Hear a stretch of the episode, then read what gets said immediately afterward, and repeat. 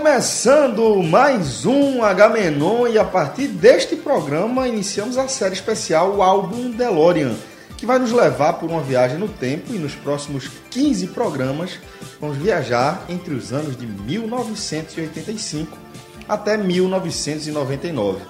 O número de cada edição agora corresponde ao ano em que nosso DeLorean vai parar. edição 85, essa que a gente está gravando, o ano vai ser 1985.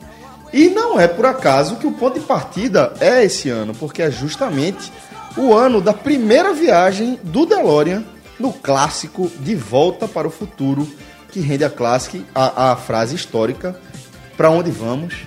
Não precisamos de estrada.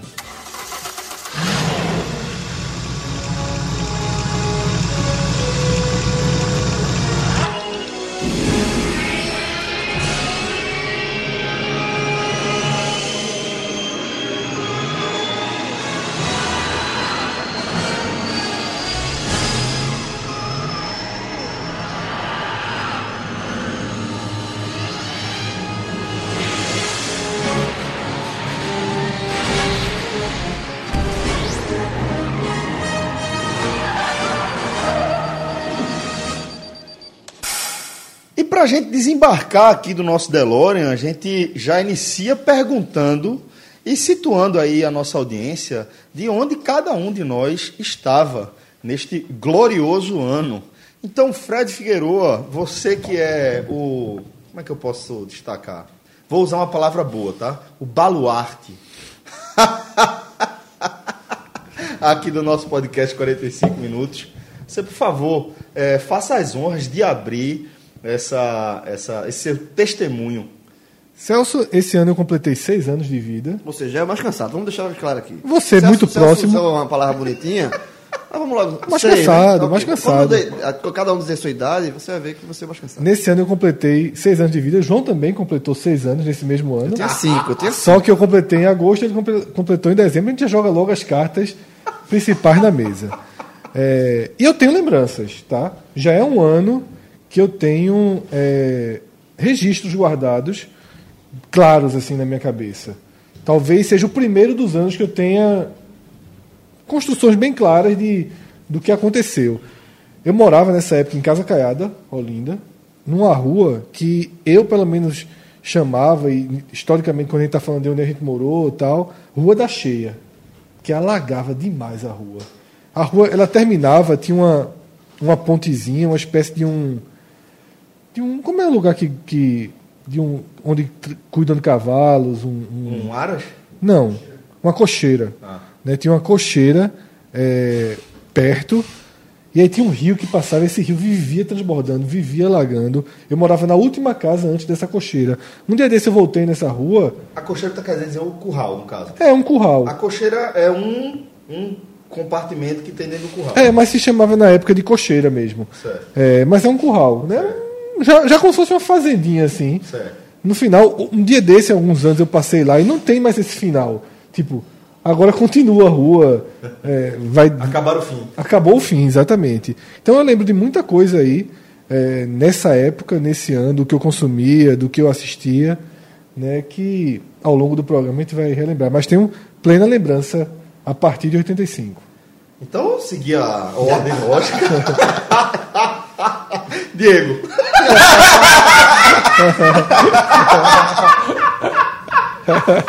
Por aparência seria o primeiro, inclusive. Por aparência seria o primeiro. Nossa, que Diego Borges. de graça essa, viu? Nunca é de graça. Em você, nunca é de graça, mas vamos Deixa lá. ele. Lá, é, 85, eu tinha 5 anos, ia fazer 6 só no Natal de 85.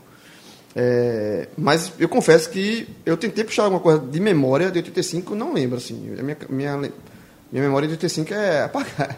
É apagada. Nem eu tenho, o dia do aniversário eu tenho, lembra, inclusive. Não, nem o, nem o dia do aniversário. Eu tenho lembrança de 86. Quando a gente for no programa seguinte, aí sim, eu vou ter lembrança. Mas 85, puxando pela memória, não. Então passou. Pulou Passei. a casinha. Maestro, comecei essa. Não, primeiro que pular a casinha pulou pra você. Sim. o que eu quis perguntar foi se você comeu essa. Ah, que Porque João, eu vi você se posicionando. Que João, assim. que João não lembra? É, que ele tenho, não lembra. Tenho certeza que ele lembra de Daqui a pouco vai lembrar, né? Tenho então agora, na ordem correta, volta pra mim. É, eu, em 85, tinha 4 anos, né? e já morava no bairro onde eu passei boa parte da minha vida, né? Quase toda a minha vida. Depois eu faço as contas. Eu já estou casado há tempo demais, o cara vai esquecendo. Mas estou falando do, do bairro da, do Jardim Maçangana. Já falei sobre ele em, em outros momentos, que é Piedade, é uma localidade dentro de Piedade, assim como Setúbal é uma localidade dentro de Boa Viagem. A Maçangana é uma localidade dentro de Piedade e são localidades vizinhas. Logo depois de Setúbal, em numa parte, na parte mais para perto do aeroporto da Estrada da Batalha, tem porta larga ainda entre Setúbal e Maçangana, mas se você vier pelo canal, a Ayrton Senna ou Visconde de dependendo de onde você esteja, aí é, Setúbal já emenda direto com a Maçangana. E é, eu morei na- em três lugares da Maçangana. Eu morei primeiro no Vila Rica, que quando a gente morava lá, ele era na beira do canal, não tinha aquela faixa da, da Jequitinhonha, que é a do Shopping Guararapes, ela foi construída justamente para o Shopping Guararapes, no meio da década de 90. Então, era é, na, à frente do, do, do prédio onde a gente morava, Vila Rica, era o canal.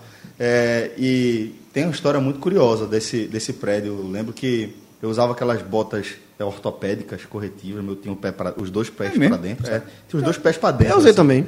E aí eu usava aquela bota o tempo todo, né? Tirava fim de semana, até hoje eu lembro. Eu tirava fim de Eu Não, usei velho. também. Tu também usou? Não, eu tirava fim de semana. era- era muito eu comum. usava fim de peraí, semana. peraí. Eu tirava para ir para festa de aniversário. Peraí, peraí, rapidinho. Eu João disse que usou, Fred tá dizendo que usou, Diego também tá dizendo que usou. Só tu, mas. Velho, eu vou dizer que eu usei. Porque, porque assim. Estamos vendo uma prática aí, né? Da, da, da geração, inclusive, né? Caramba, rapaz. Pois é, De então, cinco caras da eu- sacola- e era de um jeito Não, é- não, veja, eu nunca usei, não. Só, fa- só pra dizer que eu achei curiosíssimo que o que era pra ser uma exceção, eu, eu sou a exceção. A única exceção, inclusive. Pô. Então, é, eu, eu lembro que tinha um, eram dois blocos, né? E de três andares cada um, tinha que ser baixo por conta do aeroporto. Até hoje essa regra permanece. Não E- quiseram fazer um. Depois eu conto. E aí tinha um, um porteiro só para os dois blocos. E eu lembro que era Seu Manuel o nome dele. E a gente ficava gritando, espirraia, né? Seu Manuel, Seu Manuel, quero subir, quero descer. E pô, imagina que saco a vida de Seu Manuel com espirraia de tarde, subindo e descendo a hora que, que bem entende, em dois blocos diferentes, e o pobre de Seu Manuel indo para um lado e para o outro, para um lado e para o outro, e eu completamente impaciente. Lembro que numa dessa de Seu Manuel, Seu Manuel, Seu Manuel, ele não apareceu, eu me meti a bota no, no, no vidro da portaria, que era bem comum, né? Aquelas portas que eram moldura de alumínio e vidro. Totalmente né? comum. Bem comum, né? E aí pronto, meti o pé ali, plá!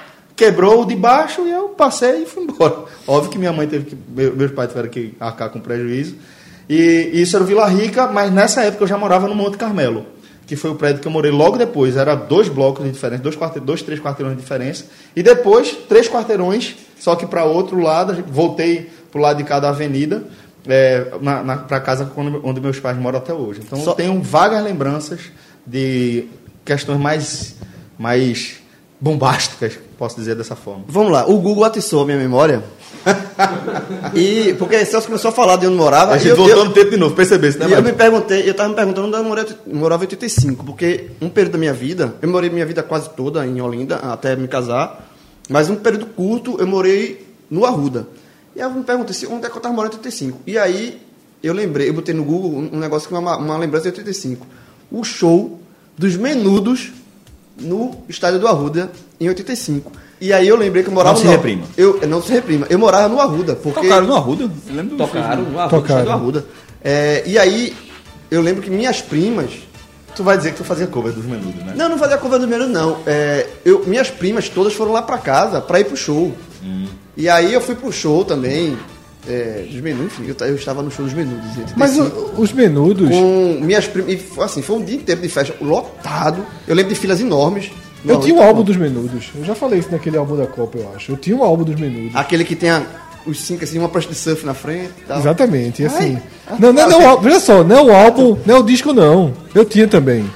Eu tinha um álbum de figurinha do menudo. Aí é demais, né? É mais Mestre, grave. por favor. Por favor, mestre. eu- Por favor, por favor. vá. Mas deixa eu só Ah, passar um não, ponto interessante falar, sobre o menudo. Sobre o menudo que eu tava lendo. Eu não tinha o álbum. Arthur da Pieve, eu tava lendo um texto sobre 85 de Arthur da Pieve e vários outros eh, escritores fizeram pro Globo. Fizeram um especial agora em 2015, quando fez 30 anos de 1985. E um trecho desses textos eh, considera que não se reprima dos Menudos tem um significado muito maior do que se pensa. Porque 85 é tratado como o primeiro ano Da redemocratização, né? e aí de uma busca frenética pela liberdade no Brasil. E ao longo de coisas que a gente vai lembrar, isso vai aparecer. Então, não se reprima de certa forma, foi uma música que fez sentido. Né? Lógico que pegava muito mais nas crianças e pré-adolescentes, mas que fazia muito sentido. Você pensar que época. era uma boy band cantando uma música com Não Se Reprima, você vai entender que tem um- uma questão social aí. Exatamente. e, e era uma boy band que não cantava inglês, né? Que era uma boy band, era eles- eram de Porto Rico. Como Beatles, por exemplo. É, exatamente. Então era, era, já, era, já, já quebra um paradigma aí. E você tem uma, uma banda, uma boy band que fez muito sucesso no Brasil, muito, muito, muito, muito sucesso, cantando em espanhol. Maestro, Gostei então, da justificativa pra ter o álbum aqui. você vai escolher, maestro, por onde você quer começar, velho. Porque lá. depois dessas Eu vou- declarações aqui... Não, veja só. É, é o ano do Galo, mas não vou. Já tá aí, algum, aí algumas 200 gravações. 85 é o ano do Galo. É, é- é o ano que o Aquaman virou, virou parede. A galera, eu, eu esqueci o Aquaman na parede e O foi emparedado foi de- jogar- Novo. o emparedado de Casa Caiada. De Casa Caiada. Eu morava em Casa Caiada, onde tem a Carlinha Cavalcante, aí isso que tá na, de um lado vai pro mar, é o lado mais pra O dentro. galo, velho. tu falou ano do galo, achei que tava falando de horóscopo chinês. É, é a história, é a história do galo. Meus pais viajam e vovó fica, fica com a gente, é, eu e meu irmão. É, eu acho que eu estudava no Cirandinha, que era um colégio de Estudei lá jardim- também. jardim- era da minha tia, tia Inês. É, colégio bem pequenininho, só, é, só tinha, acho que, a- só- acho que a- a o terceiro ano científico desse colégio era alfabetização. Assim, assim, porra, mãe do, da alfabetização. assim, era, era, era o mais velho, então eu não estava, porque eu, eu vou pro Imaculado no- no- já nessa época, eu era jardim, alguma coisa, no, nesse colégio. Não tenho nenhuma lembrança da da questão militar, de ter acabado o regime militar, esse, esse período de redemocratização, assim, se teve, mesmo que tenha tido alguma coisa na escola, deve ter tido alguma coisa temática, porque eh, as escolas jardim de infância, eles tra- trabalham muito isso, mas não me recordo, eh, pelo menos não nesse momento. Ah, deixa eu ver. Esta vai fazer uma grande passagem de novela, de filmes assim, mas nessa época não, nenhuma vivência não. O que eu tinha, que eu tinha era a minha memória. É, Curiosamente, eu fui, eh, fui em Olinda ontem, antes dessa gravação, e, e onde eu, vou cortar o cabelo, geralmente é já no final de Bairro Novo, na divisa com Casa Caiada tem aquele shopping novo lá de Olinda, e ali já Casa Caiada tem muito edifício. É muito edifício. E não havia nenhum nessa época. Era, nego- era uma cidade completamente horizontal. Era totalmente por causa. Até prédio caixão, que era mais ali para Jardim Fragoso, mas não tinha tanto em Casa Caiada. É, e, e ne- nessa questão cultural, desse, desse tempo todo, é o tipo de coisa que não se perde na memória, de como, mesmo com quatro anos, a minha vivência era completamente do, do jardim para a rua, porque tinha as casas tinham um jardim. Com um galo no meio. Hoje, é quase, é, quase não, é um luxo ter um, um jardim, né? E a galera tende a transformar um, um resquício de varanda, porque tem apartamento nem varanda tem, para colocar uma plantinha e tal, mas as casas tinham um jardim bonitinhos, como, com, algumas árvores verdinhos assim, fechadas, você tinha um, entre aspas, Aquelas grades losangulares, né? Era? entre aspas, o seu mini bosque dentro, assim, para brincar ali dentro da sua casa. E era muito comum que as outras casas também tivessem isso ali. Aí, passando ontem, agora fazendo esse, fazendo esse comparativo que eu vi ontem, é um negócio assim muito curioso. Mas faz, faz Eu, parte fiquei da, da eu tô meio traumatizado de saber que minha única lembrança de 85 são os menudos. Sabe algo que foi bem Detalhe, não é a minha primeira lembrança. A gente tá falando- a gente está começando em 85, mas as minhas primeiras lem- eu não lembro de Macapá. Por- é, curiosamente, é, me marcaram lá no grupo. do- se for fake, eu caí. Mas me botaram um print lá do- de uma matéria do Jornal do Comércio de que vai ter um voo direto Recife-Macapá. É, a galera me lembra, me marcou lá por 299 reais. É agora, mestre. Aí eu falei assim pra minha esposa, assim, aí, é disso, olha só. Eu nunca, eu nunca tive a menor vontade assim de, de, pô, eu quero conhecer, mas, porra, eu vi o preço do voo direto. 299 reais. Sem contar, detalhe, um voo direto, porque antes tinha que ir pra Brasília. É, um- é. é um, voo- é um voo chato. Recife, Brasil, pra Brasília. Manaus, de repente, É, Manaus, pra Manaus, pra Macapá. Recife, Macapá, eu disse, porra. É, Aí eu assim, aí, eu, eu olhei assim, é, então... Voltar às origens. É, mas eu não, Macapá, eu- embora tenha várias fotos lá em casa, mas não, não me recordo. Mas eu me recordo um pouquinho Eu antes de poder 85. dizer que eu já morei na floresta amazônica. Ia ser do caralho, velho. E minha babaqueira ainda? Sensacional, pô. Sensacional. Porque. É uma ótima história, pô. É. Porque sim, velho. Porque é uma, Porque é uma comunidade que é. Que, que, Roxol tem, tem, tem, bastante- tem, tem vários lá. É, e que acaba sendo marginalizado dentro da nossa sociedade e vai para esses empregos. Quando, quando eu nasci no Amapá, Ma- Ma- Ma- é, Ma- Macapá é a capital do Amapá, mas confundi muito. Macapá, Amapá, Amapá, Macapá. Era, não era estado, era um território federal. Foda. Era um território federal. É, de um nível de várzea tão grande que Paim foi governador por duas semanas. Porra. Porque ele era. Nunca contou essa, não. Nossa, é novidade, o filho do né? governador. Filho do governador. Por quê? Veja só, por quê? Não, mas é tipo, provavelmente, né, se você for lá no histórico do governador, não aparece não, porque são aqueles. É. Provisórios. é tu conhece Cássio há quantos anos? Não lembro não, mas Nunca- primeira vez que eu vi essa Quer, história. que- quer que eu conte a história então? Então vamos lá. Então vamos lá. É tipo assim, sai o governador, sai o vice, sai o secretário, meu irmão, é tipo aque- aquela série Designated Survival, que o cara é o vigésimo na, na, na, na sucessão. Designated Survivor. É, Designated Survival. Tem uma explosão, morre todo mundo e o cara vem para os Estados Unidos. Ninguém morreu. Mas nesse caso, é, como a estrutura governamental era diferente, eu estou falando, posso estar enganado, mas a estrutura governamental era, era completamente diferente, a, a, a linha entre aspas sucessória era muito menor. É, meus pais é, são daqui, minha mãe é de Ceará e meu pai de Pernambuco, se conheceram na faculdade de, de turismo e foram trabalhar lá, porque na hora que eles se, formaram, pô, que mercado trabalho lá, e nesse lá, nesse, lá, papai trabalhando lá, em algum momento virou sec... Turismólogo. É, em algum momento. governador. Não, em algum momento virou secretário de alguma coisa. É, até a época da, da Pororoca, já custou, né, que ia para Pororoca. Aí você gravou um vídeo lá. Ah, mas nessa época, aí, aí, aí foi. Aí, gra- aí, gra- aí o governador saiu, vi sair e tal. Aí tem um pai que contou um negócio pra mim. Ele disse, aí, ele contou pra mim hoje, obviamente, não naquela época. Ele disse, Cássio, olhei pro lado, pro outro, não tem ninguém não. Sobrou pra mim. sobrou, sobrou, sobrou pra mim. Aí numa, isso, isso, isso, agora eu não sei se Tem esse história oficial? Hã? Tem Mas é isso, que, é isso que eu tô querendo dizer. Provavelmente tem. Se for lá, tem. Mas o que eu estou dizendo é assim, se você pegar a lista de governador do, do Amapá, mesmo território federal, não tá. ver, claro, porque, não. porque tá entendendo? Ele não é, não é, não tem uma eleição, nem, nem era eleição, era biônico, né? É, porque a época era os governadores, era, era, dessa forma. É, é bem uma eleição direta, posso estar enganado. Aí numa dessa, foi para Brasília. Só vai para Brasília.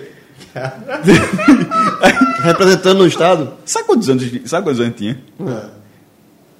Se eu na- eu nasci em 81, vivi até 83, ele tinha no máximo 27. 29 anos. É. 29 para 30 anos. Aí você contou esse caso, veja só. Hum, Se eu fui lá no site, não tem nada, não. mas se for no papelzinho lá, em algum momento, em algum momento ela iniciou um parecer, disse, ó, pode liberou 50 é, cruzeiros para terminar de asfaltar aquela avenida. O governador. Aí, Olha aí, velho. Que revelação. eu, O filho do governador. E quando eu falei pra ela, eu disse logo, quando ele falou pra mim, eu disse ó, e essas leis aí que o cara fica abonado pro resto da vida? Não, não tem, só nós dois, não tem. Outra, outra lembrança que eu tive dessa casa que eu morava é que era uma rua sem crianças. Por algum motivo ali, não, estou falando da rua inteira, mas o trecho que eu morava não tinha crianças. Isso foi determinante, absolutamente determinante, para que eu fosse goleiro. Porque eu jogava a bola sozinho na garagem. Então toda a minha dinâmica de futebol era chutar na parede para defender. Que coisa triste, meu irmão. Mas é, Sabe mas quem tem, não. tem- sabe quem É. tem história parecida com essa? Sabe quem tem história parecida com essa? E virou goleiro profissional? quem? Tiago Cardoso. Eu, eu, eu, eu Eu, escrevi. fiquei, eu esperei uma coisinha. Eu, eu esperei, eu sei porque- eu esperei pelo, me- pelo menos um Dida. Não, foi. Olha, ou- outros goleiros sim, mas esse eu tenho certeza, porque se eu entrevistei, ele contou essa história. Mas era exatamente isso. Eu Ele isso, chutando. chutava na parede. Tu acha que Pegar. a habilidade também não, não pesou nisso, não? Não. Porque assim, eu não tinha onde praticar minha habilidade de jogador. Então, eu chutava na parede e defendia. Chutava e defendia. Chutava e defendia, fazendo mil jogos imaginários na cabeça. E né? para não ficar somente na lembrança dos menudos, eu teve outra lembrança que tinha uma cachorra nessa época. A gente que tinha uma cachorra que chamava Baleia, pronto. Chamava que o é quê? Baleia. Tu tá que é o nome, é o nome, é o mesmo, no- é o mesmo nome Tá da... ligado que isso foi de um livro que tu leu. É né? não, eu sei, Vidas. Secas, Vidas Secas. É Vidas Secas. Tirou, É o nome da cachorra. Tirou valendo aí. Meu pai botou o nome da cachorra de baleia, pô, que é o nome da cachorra do, certo. do Vidas Secas. Mas- Celso, o que é mais ficção? Essa história que eu contei ou essa de João? Arrumou uma cachorrinha pra sensibilizar. Se eu vou, eu vou melhorar minha Tem foto, eu tenho aqui. foto, eu, eu vou, eu vou mostrar, mostrar pra você, eu tenho foto da cachorra. Aí tu não tem uma foto no dia do show do menudo e tem uma foto da Tem a foto cachorra. da cachorra. E nem tem foto de Augusto também. O último, último ponto de 85 antes de passar, lembro de navegar com meu tio Antenor, que era o irmão de Inês, que é essa que eu falei que era dono de de primo do meu pai, em Rio Doce. Não sei se tem um barquinho, época de tubarão. Os tubarão veja, tubarão sempre existiu, mas eu levo os humanos ali, não vou pegar esse otário não. Aí, e- e- é, porque começa em 92, de certa forma, o registro, né? Eu navegava direto, meu irmão. Tinha um Você andava de amarelo. caiaque em Casa Caiada. Exato. Andava de caiaque, Na frente do. Do Bom Preço. Tam- e também daquele hotel, o. Quatro que, Rodas. Quatro Rodou, que pra caramba. É, perfeito, Fred. É, de caiaque também. Hoje, acho que não é muito. Não. Se bem que tem um Recife ainda. Talvez. Mas eu acho que a turma não trabalha É mais não. chato, é chato. que não pode errar, né? É, não- se o cara, se o caiaque virar. É, é tipo. É, É ser rede de proteção. é, é uma vida, só tem um app. Sem continue. O- é, sem, continue. sem continue. Sem continue. Mas, de- mas sabe o que é foda? Esse negócio. Os bichos estavam ali, porra. Tava na, ba- na paz. Estavam lá. Médio, mas depois a gente fala sobre isso. Mas é muito louco, né, meu irmão? Tire pertenço a você. Não é me dominando assim que você vai me entender. Eu posso estar sozinho,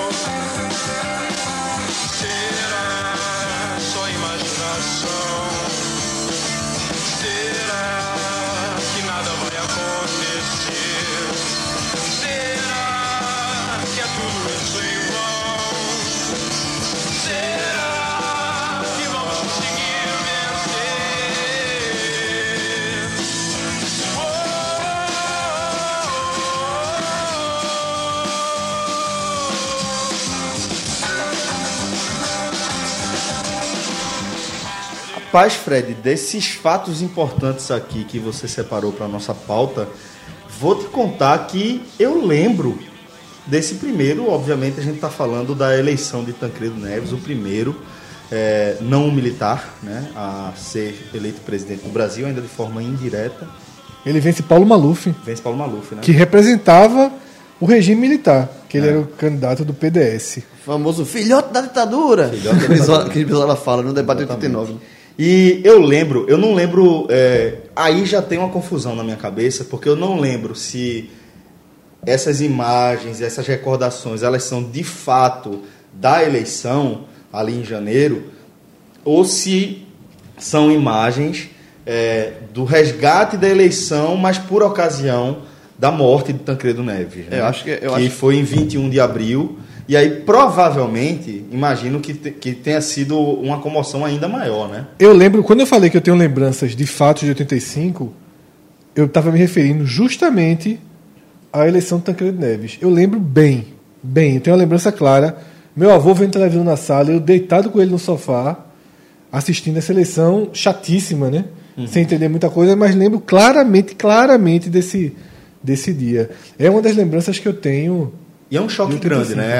Para jovem, recém-criada democracia Brasil é- o Brasil, brasileira, meu amigo, é. a gente vê um, um presidente recém-eleito morrer antes de ser empossado, é assustador, né? Você imaginar esse contexto social, hoje, ainda, ainda hoje, você olhando para trás, 35 anos para trás, ainda assim você, por causa estranheza, né? É, e ele morre no mesmo dia da primeira vitória de Ayrton Senna, Caralho, no isso GP de Portugal. lembrar, É, no mesmo dia. Estoril, é. Estoril. Eu te- em- é, essa de Tancredo, eu lembro também, assim. É, como eu falando aqui, as, as lembranças vão vindo. De- da- eu lembro da morte. Da eleição, não, não lembro. Eu lembro da morte, da comoção que houve na, quando o Tancredo morreu. É, meus pais ficaram muito comovidos. Se não me engano, Só lembrando que quem, quem assumiu foi Zé Sarney. E né? continua até época, hoje, isso, né? É tipo isso. Nunca saiu do Congresso. É, ele era o vice. E eu lembro, tem uma imagem muito que era um hino nacional cantado por Favor de Belém, uma bandeira nacional do Brasil gigante, uma chuva e as pessoas correndo para se, assim, se protegendo da chuva por baixo da bandeira e tremulando a bandeira lá em Brasília. Eu não, essa imagem eu tenho muito forte, assim. Se você colocar no, no YouTube, você consegue achar essa imagem. E eu não sei se essa imagem é, foi da eleição ou foi da morte, mas ela está muito, na minha memória, está muito atribuída à, à morte de Tancredo, da transmissão, da, as nos noticiários da Globo, sobre a morte de Tancredo, com Fafá de Belém cantando o hino nacional a capela. Bom, e na música a gente também tem um evento absolutamente marcante, porque se trata do maior festival de música do planeta até hoje, né? A gente está falando do Rock in Rio, sua primeira edição, e estou me referindo ao Rock in Rio enquanto marca, como o maior evento de, de música do planeta. É, mas, é, de certa forma, Fred, era um festival que celebrava também aquele momento né, do país voltando para a democracia, né? Exatamente, Celso. Era um festival é, que veio no momento em que foi possível ele vir. Aberto, uma primeira abertura do Brasil, saindo de anos militares. E aí você tem um, um festival de rock dessa. Quando o rock ainda era disruptivo, quando o rock ainda Exatamente. tinha esse papel Totalmente. de carregar as bandeiras das, dos questionamentos e das demandas E, sociais, e, se- né? e veja só, se a gente fala que uma música como Não Se Reprima, ela já. Já, Já carregava um pouco, né? Exatamente. É, um dos momentos históricos do Rock in Rio, que gerou muitos momentos históricos, é, como Queen, né, que t- ficou para sempre, mas os Paralamas tocando o Inútil do Traje a Rigor. Que era uma música que foi muito forte nas diretas já, né? Que a gente não sabemos escolher presidente, a gente não sabemos. Então os Paralamas, to- o Traje a Rigor não foi chamado para o primeiro Rock in Rio, mas os Paralamas le- eh, levaram essa música e, enfim, Paralama, né, velho? bem forte, né? E sobre o Rock in Rio, primeiro, assim, se a pessoa fala hoje que, que o Rock in Rio é, tem vários estilos e não... Meu amigo... é, O primeiro já foi. O primeiro, o primeiro... Tem, a programação é tão louca que teve um dia que teve com 180 mil pessoas, teve Rod Stewart, Ozzy Osbourne e Moraes Moreira. no mesmo palco. No mesmo. Obviamente, Mora- Moraes Moreira abrindo para Ozzy. Então, assim... é, se hoje as pessoas reclamam que Rock in Rio não tem muito a ver com o conceito de Rock in Rio, Carlinho Brau tomou garrafa, água É, isso mineral. já foi mais pra por frente, mas assim, mais pra frente, é. É, mas teve. que muito, foi por menos, muito menos. Por muito menos. É, pronto, teve um, outro dia teve um show de Yes, que é uma, banda de rock, com abrindo Alceu Valença e Alba Ramalho. Era um festival de música. É, exatamente. Alceu Valença, que por sinal, e E ele eles um tocaram mais em dois. dele, inclusive, né? Eles, eles tocaram mais em dois, duas edições do Rock in Rio. Eles seguiram tocando. Alceu Valença toca em 91. E, não, aí não, quem toca em 2001 é Elba e, Zé. Elba Ah, e Zé é. tocam juntos. Mas Alceu toca, em, que ele faz aquela confusão, que diz que só vai voltar depois de Prince. Lembra É, sim, não? é. Diz que o som dele tá uma merda e volta depois de Prince. Então eu vou, não vou abrir não, eu vou fechar. Só volta aqui depois de Prince. Isso é cata, viu, porra? Isso é cata. E no Aí show, tocou das, todas as bandas, Prince, aí acabou Prince e volta ao seu. ó, e no show de. Pronto, no, no dia do show do. No dia do show clássico de, de Queen, do Queen, né? De 300 mil pessoas. É, então, tocou também Iron Maiden, que foi já no primeiro Rock in Rio. É, o Iron vem em quase todas as edições do Rock in Rio, ele está presente. Mas também teve Baby Consuelo e Pepeu Gomes no mesmo dia. Mas é E- rock, né? É, é. E é, Ney Mato Grosso e Erasmo Carlos, que também ficou marcado nesse dia, porque foi ele foi muito vaiado, foi muito vaiado, xingado. O que foi Carlinhos Brau anos depois, a vaia histórica desse Rock in Rio, Mas para Erasmo Carlos. Mas talvez, posso estar falando bobagem, tá? E aí peço a ajuda de vocês, que é, a gente já falou aqui sobre como é, a geração do Iê, ela é meio que mal vista por quem lutou contra o regime militar, né? Sim. E talvez Totalmente, seja, é. seja um, um resquício desse cenário. Só, só pensando aqui Erasmo, em momentos históricos. É, Erasmo, nessa época, ele está entrando numa, numa curva negativa e até de desprezo pela sua carreira, que só é revertida Agora. cinco anos atrás. Depois, é, exatamente. É, porque ele desaparece completamente.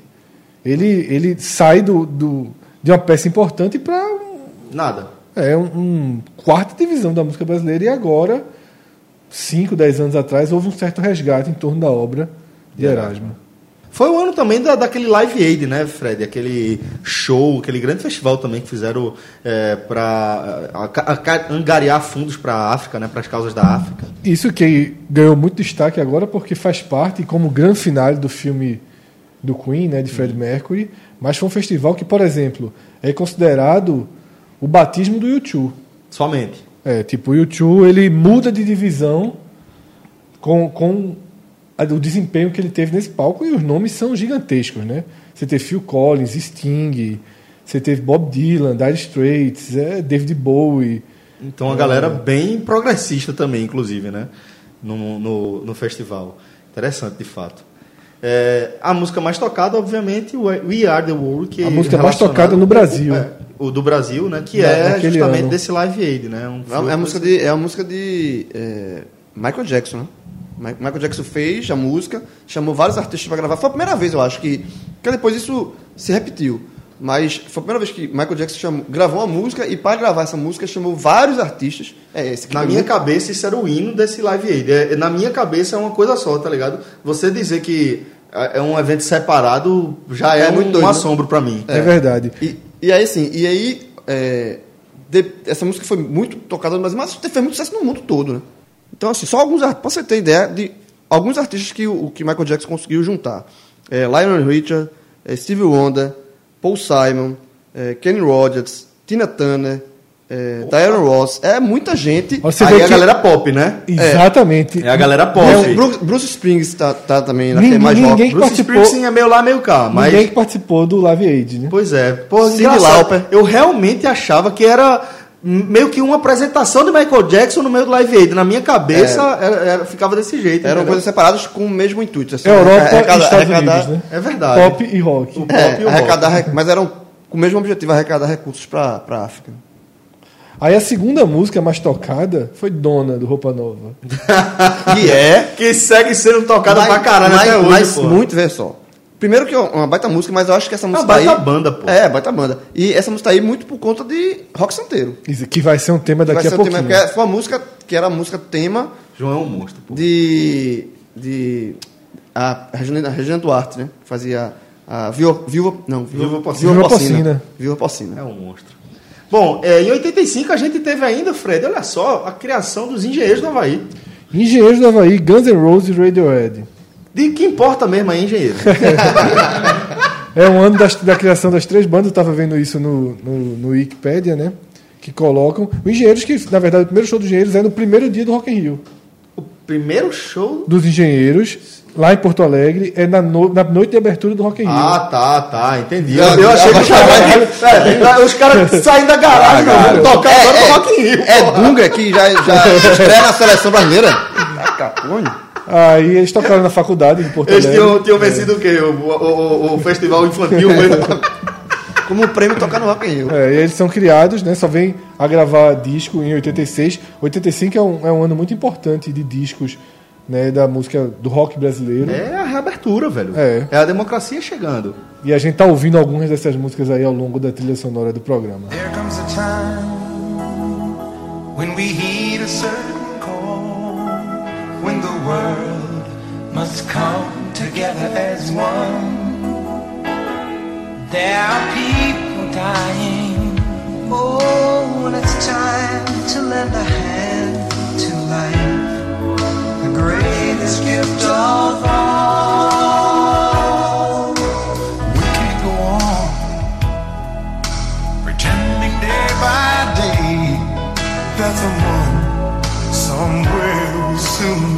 Change. We all a part of God's great big family, and the truth,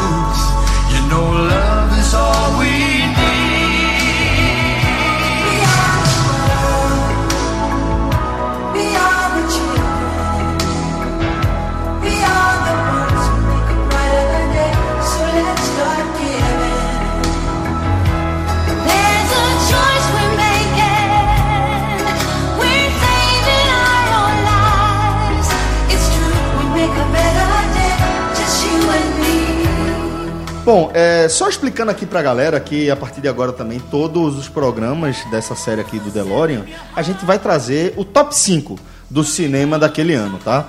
E claro que vocês se sintam à vontade pra comentar com a gente outros filmes que vocês lembraram que de certa forma é, marcaram vocês e que vocês acham que merece a lembrança aí. E claro que terão, além dos cinco, terão menções honrosas, né? pra, né, gente, pra gente E desvirtuar. sou eu que desvirtuo lá pra o Google Trends. pra né? gente desvirtuar o quadro, né? Vamos embora. As duas coisas são verdade. Porque tem alguns, alguns dos top 5 são unanimidades, outros não- nem tanto. Então eu vou ler, é. eu vou ler aqui os cinco filmes que a gente pré-selecionou e a gente vai pro debate. Olha só. Primeiro, que a gente já citou, De Volta para o Futuro, né? Esse é o melhor de todos. O melhor de todos. Sem Melhor, melhor de todos, inclusive de lá pra cá. É o melhor filme desde, Um dos melhores de lá pra cá. desde 85 até hoje. É. Pra mim é a melhor trilogia de cinema, já falei. Concordo. É, além de De Volta para o Futuro, Rock 4 Bom. Muito bom. já é com o É o Drago, Drago, né? pô. É, Drago. Não, é- veja, não é o grande filme de rock, não, mas é um bom filme. Mas, Mas- e representa ali o fim da Guerra Fria. totalmente. É importante. totalmente isso. É, é, Stallone vencendo um russo, um soviético, na, em Moscou e revertendo a torcida. 15 assaltos. 15 assaltos. O cara que matou o amigo dele. É, Não, tem que velho. tá aí, que tá aplaudido aí. Ma- e matou a- matou a aí, aí o discurso dele no final assim, se eu posso mudar, se vocês podem mudar, todo mundo, mundo, pode mudar. We are the E esse, esse filme fica me- esse filme fica ainda melhor depois de Creed 2. Que foi, Exato, que foi é. lançado. Porque é, te- Drago termina com uma figura robótica. Naquele filme, o cara que anabolizado, o cara prog- é, programado. laboratório, né? de laboratório, programado, onde não tinha coração, outra que tinha coração, aquela coisa toda.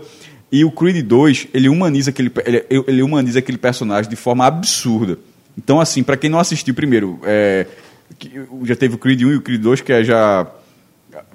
Tem rock, mas já seguindo, obviamente, outro, que é o Adonis Creed, que é o filho de Apolo, que morreu e está tentando sair da figura do pai. E Drago volta depois. Só, só tem participado desse filme, né?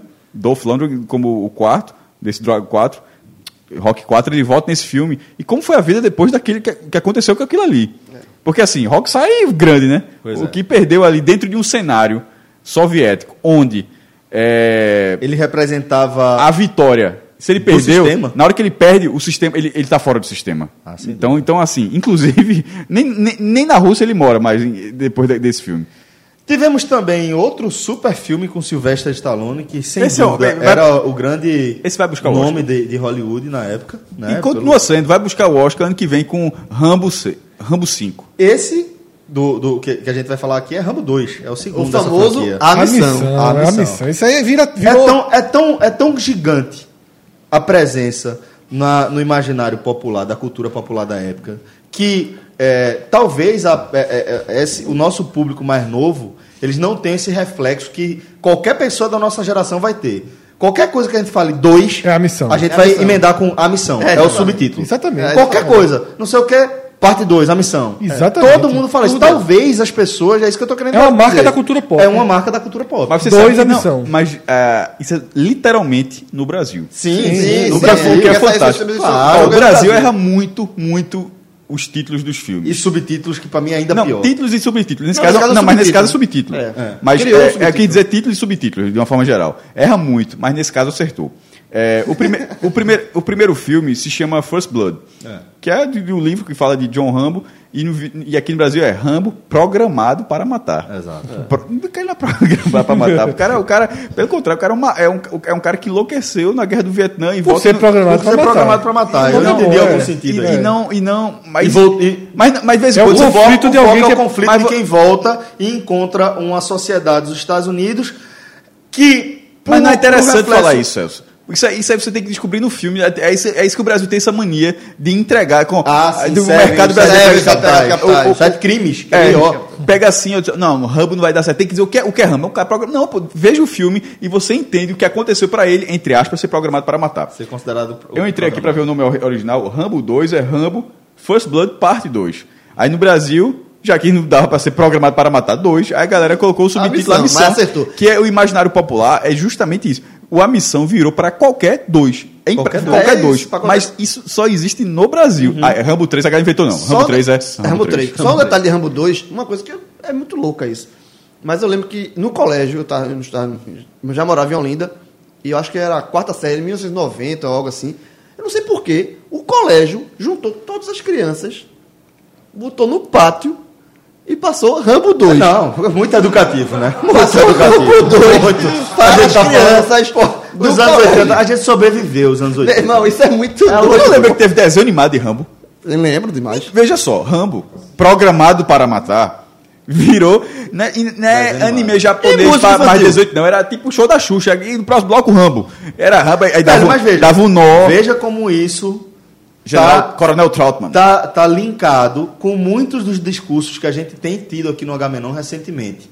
seja de paternidade, seja de, de intolerância. Veja como isso está vinculado, como a cultura da violência está inserida nas nossas vidas desde criança. Desde criança. Porque, porque, sério mesmo, se eu chegasse na escola de Caio hoje e tivesse passando qualquer coisa que de forma distante me lembrasse Rambo, Caio e o Guinho saíam comigo na mesma hora da escola e eu estava entrando com o processo na escola.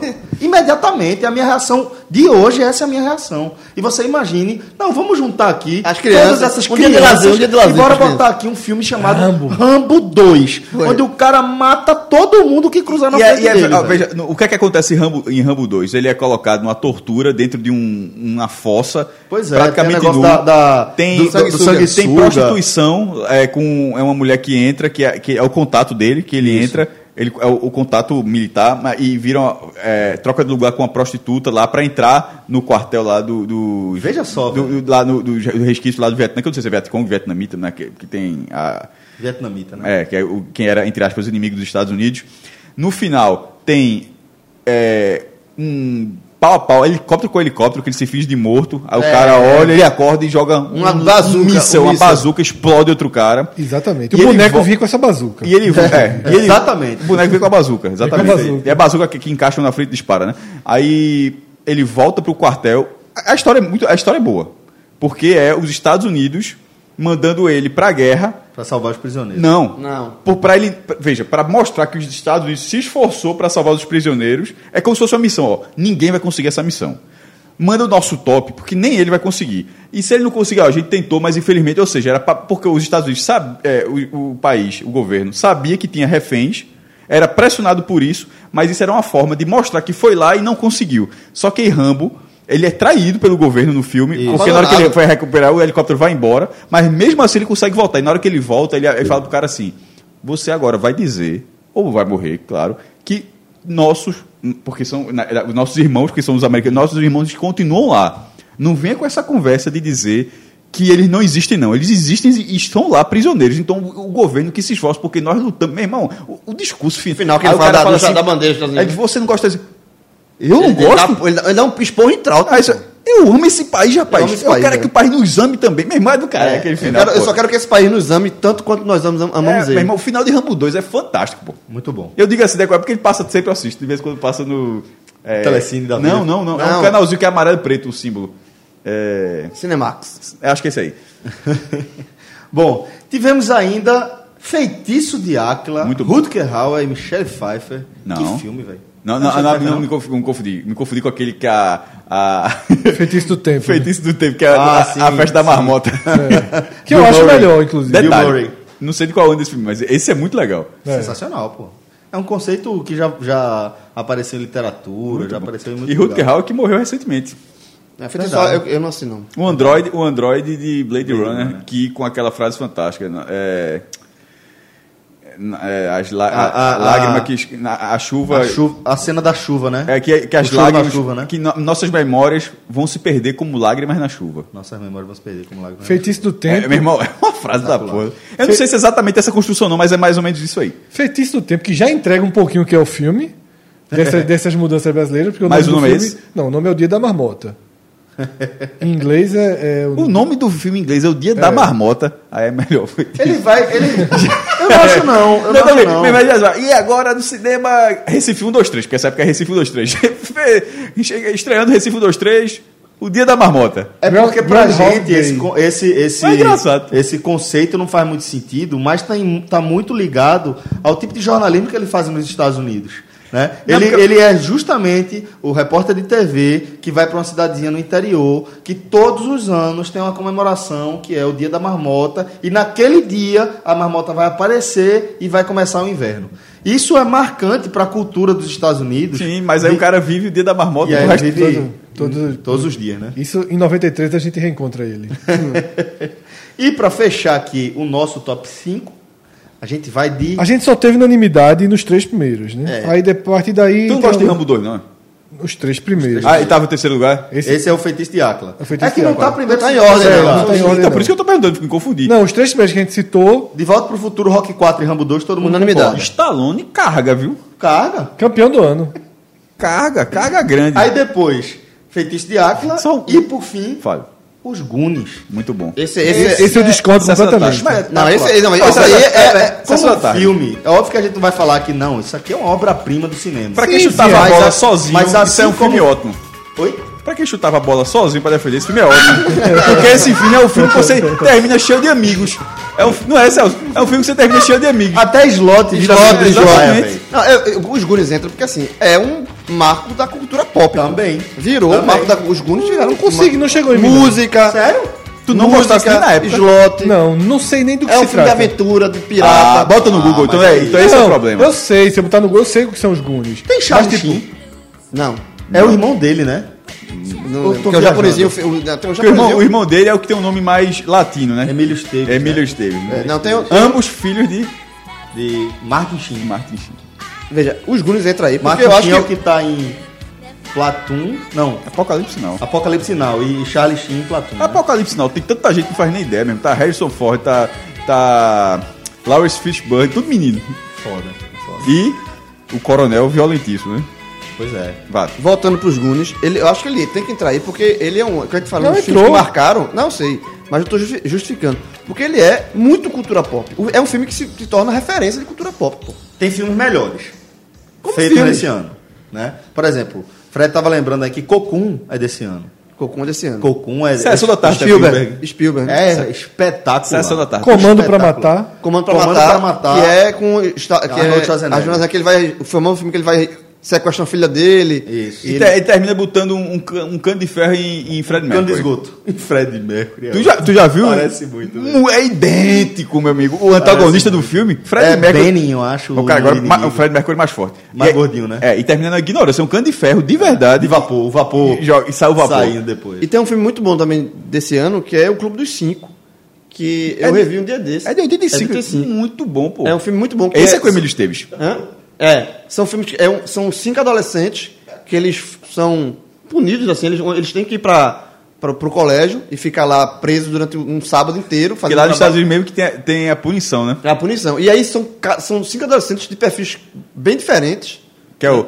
Ele fala, é, o esportista, esportista, a, o nerd, ne- a nerd tem uma menina que é- tem a Barbie, é, aí a que chama de. uma- aí fala, é, e tem, tem a gótica, né? a gótica, mas chama de. Ele, é Tem o CDF. O CDF, e tem o deslocado, tem- então- que, é, que é justamente o cara que consegue, no final. Pô, esse filme é massa, O filme é massa, pronto. Aí Tem a volta dos mortos-vivos desse ano também.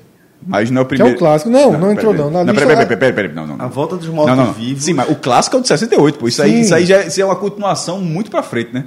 É, mas mas é dessa de Jorge, é de, é de Jorge Romero também. Isso. É o Jorge Romero. Porque o primeiro é de 68, se eu não me engano. Preto tem- e branco. Que eu vi o dia desse. E tem Sabe aquela- que tem no YouTube colorizado?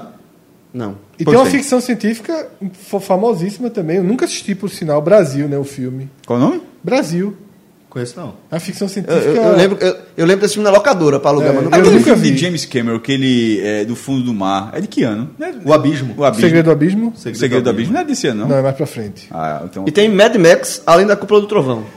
Que, é, se, eu não engano, se, se- se eu não me engano, esse filme foi pra Disney e, assim, a, a infa- deram uma infantilizada num filme que não pode ser infantilizado. Exatamente. E, enfim. Mas, É o do Tina Turner? We Don't Need Another Hero. Mistérios da meia-noite que voam longe, que você nunca, não sabe nunca, se vão e se ficam, quem vai e quem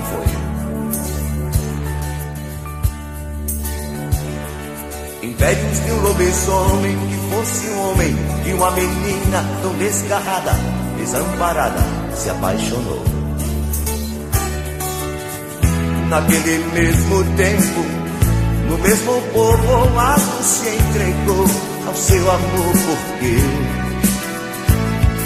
não quis ficar com os beatos, nem mesmo entre Deus ou o capeta que viveu na feira.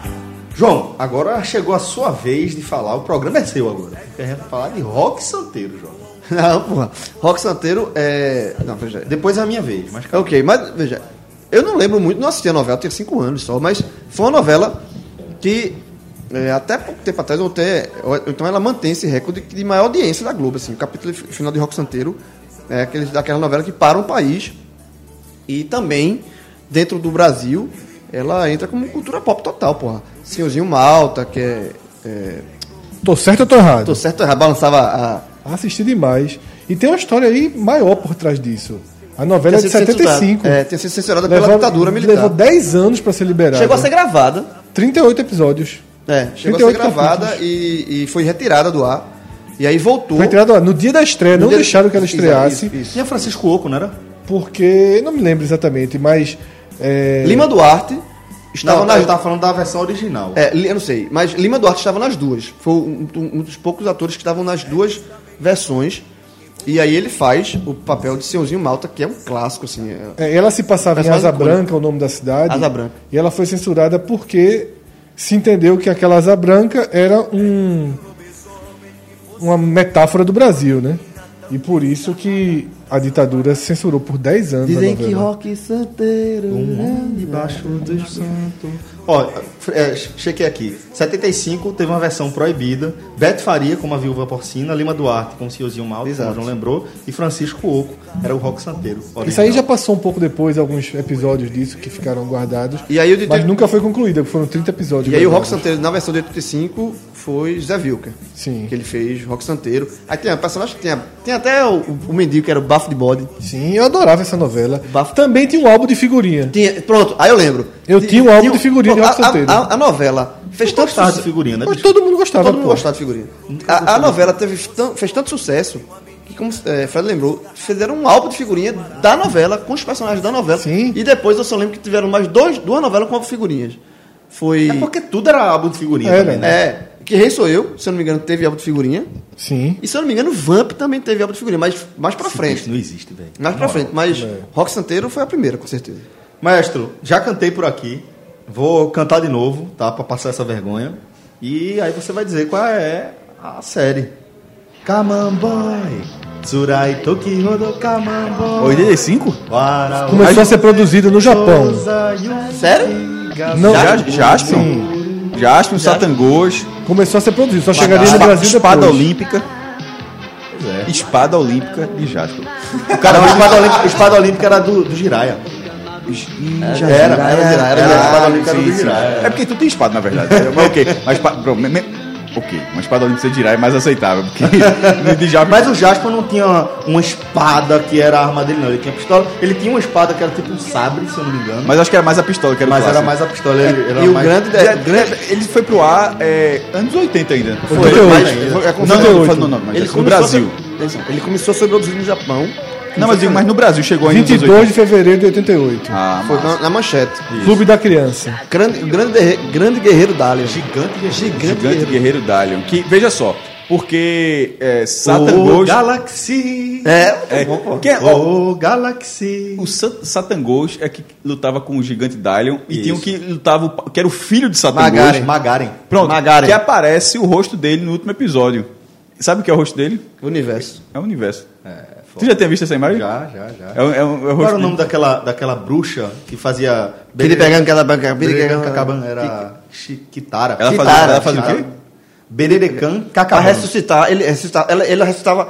Transformava os já- monstros que já em gigantes. em gigante. E depois ela ressuscitou Que é a Magari. lógica de quase todas, né? Que é. É. Que ó, dá. É, né? não, aí, exatamente. aí, virava um monstrão de Mas a bruxa, o ma- o maior feito dela foi ressuscitar Magari. Magaren, É, exatamente. Já matou Magari e aí ela ressuscitou Magari. Qual era o nome daquele cara do bumerangue?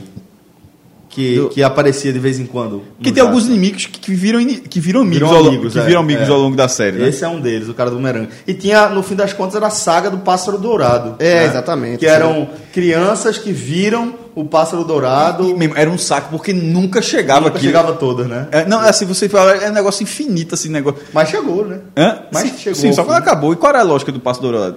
Era, era tipo, era uma, uma força do universo que eu lembro assim, que Aí tinha era aparecido para algumas crianças.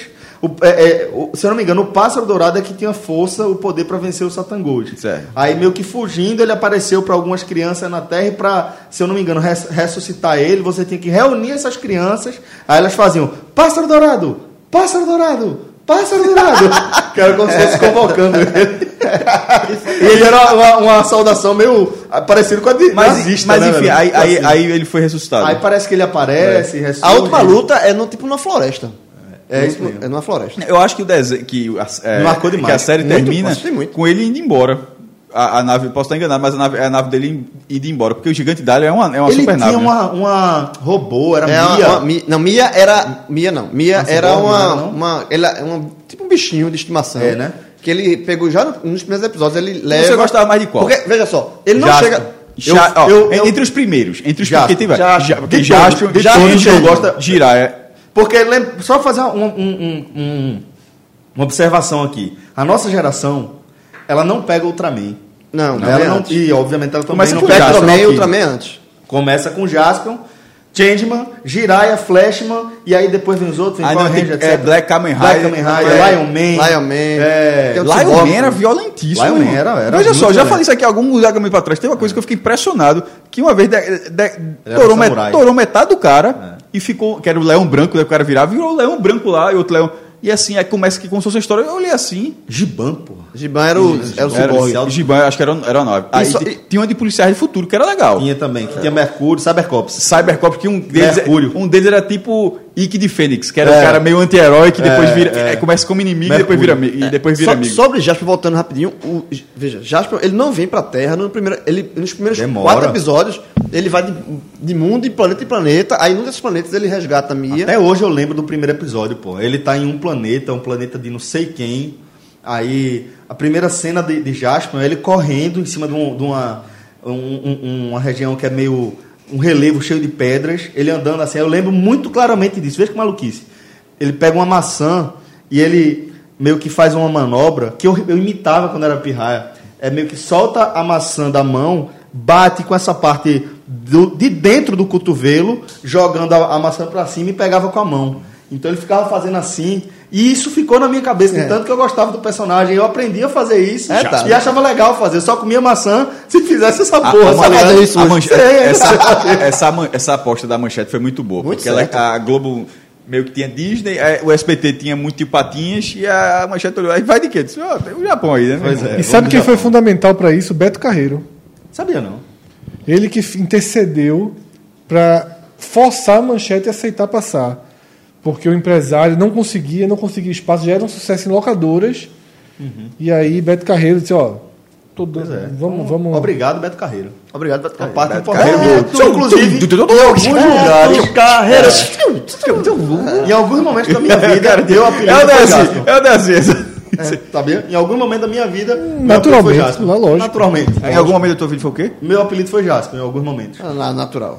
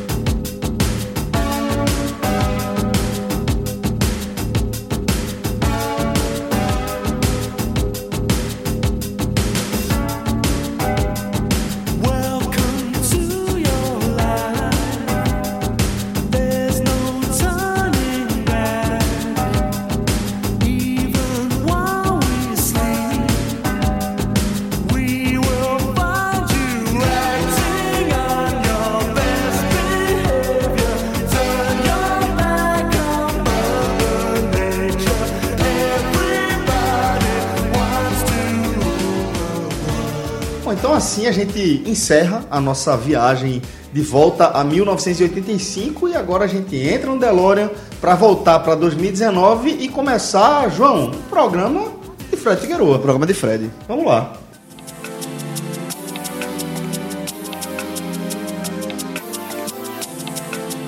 A lista do Fred.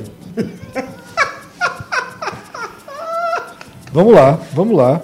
É, Como minha lista, minhas regras, vai admitindo, tá ligado? sempre. Não, mas vou sempre atualizar, porque o Doodle não entra.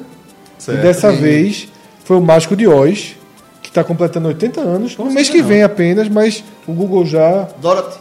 já lançou aí um, um, um Doodle do, do Mágico de Oz. Um clássico também da cultura popular, né? É, talvez até anterior à nossa geração.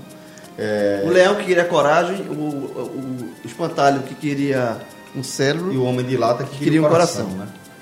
Pois bem, Então, é, no meio do filme ele deixa de ser preto e branco e vira um filme colo- colorido, então é um filme E se você botar a Mágica de Oz ao Essa som de de, Pink Floyd. Pink Floyd, casa direitinho. E onde, onde fica colorido é na música Money. Money. É, maneiro. Muito É legal. Isso, veja, isso é fantástico. Espetacular. Qual foi a- qual- o álbum? É o. Dark Side of the Moon. Inclusive tem o nome desse efeito que é Dark Side of the Rainbow. Sim, Que é, é essa, essa sincronização dessas duas O obras. filme, o filme é de. set- é, a- o álbum é de 73. Ele tem 42 minutos. Não sei se dá o filme todo, né? mas de toda forma, a- o trecho de Money ele é literalmente encaixado. Não, isso é, de fato, essas, essa conversa entre as duas obras é muito, é muito legal. Não vai ter série B hoje, tá? Eu Não já vou ter. direto Então vamos. pro décimo termo. Não sei se vocês viram a notícia de um bebê que nasceu com um DIU preso no cabelo. Nossa. Bizarro. Eu- Isso eu foi vi- no Brasil? Ou seja, o método con- contraceptivo não funcionou mesmo, né? É, não. Exatamente, veio com tudo, né? Isso aconteceu no México, João. E o, mé- o médico explica que são raríssimos esses casos. Ainda bem, né? É, e ele explica o seguinte: acontece a falha contraceptiva do DIU, né? O deslocamento e a falta de controle dele, mas não teve qualquer problema pro pirraia, não. Não, tô ligado. Eu só- É o médico falando que isso é raro. raro. Pô, doutor. Ainda bem, Ainda né? bem. Senão lógico. o método não funcionava. Exatamente, né? É de alta eficácia. O DIU, ele tem um, um caso de os casos de falhas com o DIU representam 0,1 a cada 100 mulheres. Muita, muitos casais optam pela, pelo DIU como método contraceptivo é, depois que você tem filhos, né? E você continua com a mãe das crianças, né? E é, tenho refletido muito sobre, sobre isso e acho que é justo, é uma coisa que eu tenho pensado, é justo que os homens, eles façam a parte também nos métodos contraceptivos, faça parte dele, inclusive em relação a decisões intervencionistas, como por exemplo o DIU, que é colocado dentro do útero da mulher. É, fez os filhos aí que você queria ter, faz aquela vasectomia também e colabora com o método contraceptivo do casal. Afinal de contas, o sexo é do casal, né? não é de uma pessoa só. Todo mundo sai ganhando e, como já pontuei, a gestação já fica com a mulher, né? Exatamente. E o nono termo mais procurado essa semana foi o bom e velho Cid Moreira. Cid Moreira, ele tá, ele tá, tá fazendo leitura de quê agora? Não, ele deu entrevista Pra Tatá. a Tata Eu Werneck. Ah, E aí repercutiu bastante a entrevista. Porra, tenho que ver, velho. Caralho, agora eu fiquei com vontade de É, ver, tá porra. super bem. E aí repercutiu muito que ele disse que a longevidade dele, a, a saúde dele é por não comer carne há 30 anos. Uma das, Faz sentido. Uma das pouquíssimas pessoas assim, que eu vi assim e criei coragem pra tirar uma foto. Foi lá no. Na... Sério, maestro? Foi. Cada revelação da Não, porra. o nome desse programa hoje é Revelações Porra. de. Assistiu. Filho, o filho do governador, que é fã do, de Cid Moreira, tem uma foto com o homem. Não, eh, provavelmente já perdi. Mas assim. já provavelmente já perdi, assim, mas acho que Nem foi- tão fã, né? Eu, eu, será que foi em 2014, vindo do, da Copa? Não, isso teria sido com o João. Foi porque até Eu porque- tiraria, se eu tivesse. Não, eu tiraria mas também. então, tá- tá- foi vindo do Rio, mas em outra pauta, não foi na Copa. E aí eu digo isso porque outro cara que também estava lá também tirou a foto, e obviamente não foi você. E ele estava lá, tava lá no aeroporto. O outro que eu me lembro assim foi Verón. Juan Sebastián Verón, da, da Argentina. La Bruja? La Bruja. De imprensa, não, não, não. La Bruja é o pai dele, é La Brujita. Labrujita. É, Labrujita. de imprensa eu tirei com o Galvão. Galvão eu tirei. Não, Galvão merece. Merece, mas não tirei. Agora que tu falasse, porque eu tô arrependido. A gente tirou, maestro, com uma pessoa que eu não me arrependo. Quem? Antero Greco. Na entrada do Castelão. Na entrada do... Do- quando a gente passou pelo. No ah, Ceará. De, de metal, exatamente. Mas acho que foi do celular. de Acho que, metal. eu, eu- acho que eu não tenho essa Tirou, foto. eu e você. Não, Vou mas, mandar pra não, você. mas acho que eu, eu, Cássio, não tenho essa foto. Dizendo. Ah, sim, sim, entendi. A foto, estamos nós três na Aham. foto. Mas Cid, Cid Moreira eu tiraria. Sim. Boa, Ah, né? é baixinho, Ou ele- eu tiraria e mandava, pedir pra ele gravar um áudio pra mim. Ele ia fazer isso, João. Tu acha que eu sou a primeira pessoa que ia pedir? É, é por isso que eu tô dizendo. Ele ia fazer isso. Como ele faz pra todo mundo. Boa noite. Eu tô procurando aqui no meu Twitter, porque eu acho que eu tuitei essa foto. Mas enquanto vocês estão falando aí, eu tenho quase certeza A de que eu... Cid Moreira? Exatamente. Mas, Cássio, você é importante pro tema 8, então segura aí um pouquinho. Porque o Ele tema. não segurou não, tá? Segurou um segundo, Ele não pô. segurou não, ele continua sem segurar. Vamos. Tô ouvindo, pô. o quê? que eu sou importante pro tema 8. Segura um pouquinho. Desculpa. Ou seja, alguma coisa ressoa dentro da bolha. Exatamente. Tá ligado? A gente acabou de, de chegar a essa A conclusão. bolha né? é uma escolha. Mas segue, bora ver se ele pega no meio do caminho. Me- meus tênis, minha regra.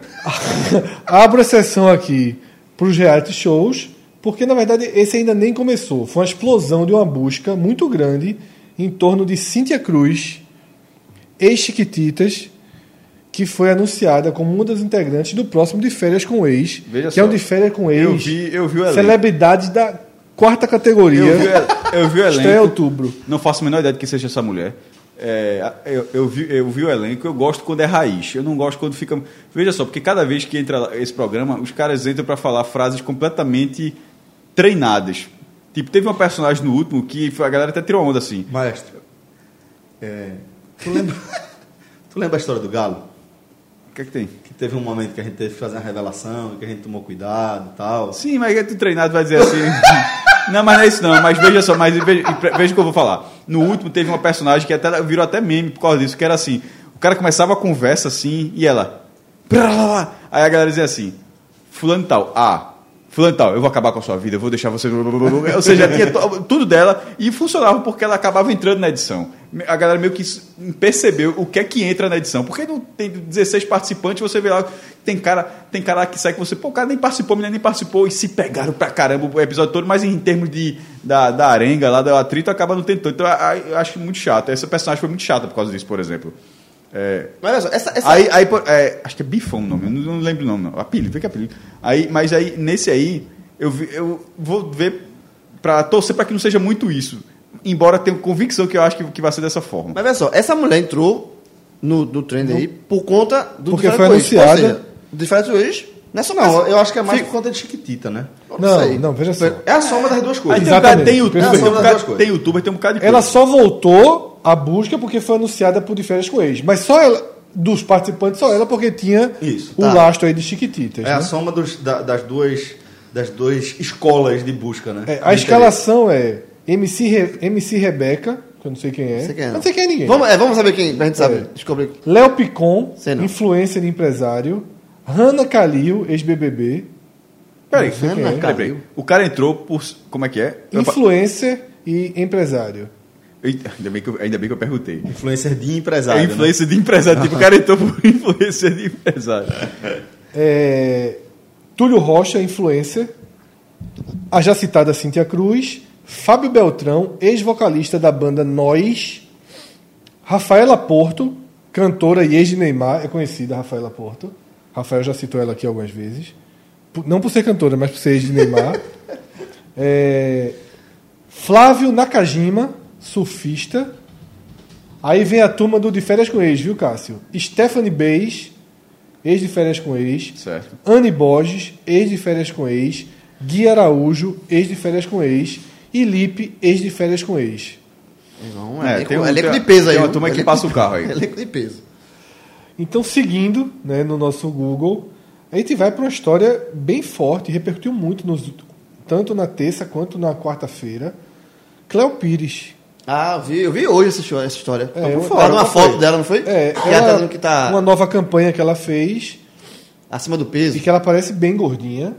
É bem gordinha. Tem alguns, algumas fotos, alguns posters dela atrás, já tá, ela já vem Já vinha adotando mais gordinha, né? essa postura aí. Ela deu entrevista para Pedro Bial, se não me engano, Aí, ontem. aí criticou, assim, Não, ela discutiu com as pessoas, porque é uma campanha que ela faz que é justamente para essa coisa da liberdade de corpo e tal. E acho que as pessoas vão embaixo da foto dela dizer, tá gorda, não sei o quê, foda, né? é Ficar. Ó, as, as pessoas não entenderam a campanha, né? É, a primeira coisa que ela fala é isso. As pessoas, pessoas não entenderam a campanha. Realmente Veja, entenderam. eu vou, vou fazer a seguinte leitura.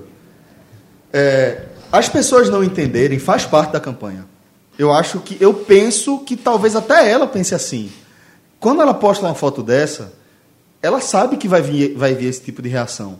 Sabe? Eu acho que quando ela decide postar a foto assim mesmo, ela está assumindo um papel de, vamos colocar assim, de militância em torno dessa temática e está aceitando ser a vidraça que vai tomar as pedradas que são oriundas desse preconceito, dessa visão preconceituosa, e ela vai combater isso aí. Eu acho que faz parte da campanha. campanha, também A acho. campanha é isso, A campanha- é essa desconstrução. a cam- Ela não pode querer lançar, entre aspas, lançar uma campanha nesse sentido e logo e, e- esperar que embaixo as pessoas vão falar, é isso aí, eu não sou mais assim, você é maravilhosa de todo jeito. Senão, Tá- não, tá- senão, senão não precisaria de campanha para Exato. conscientizar as pessoas que Exato. não existe um, um único padrão de beleza. Né? Isso, isso. Mas que bom que uma figura como Cleo Pires, que acho que ela tem um papel importante no momento cultural que o Brasil enfrenta, porque é, talvez seja o grande símbolo de uma visão mais livre em relação ao sexo, à sexualidade, sabe? É uma, uma figura pública do, da- do cenário brasileiro que assumiu esse papel, né?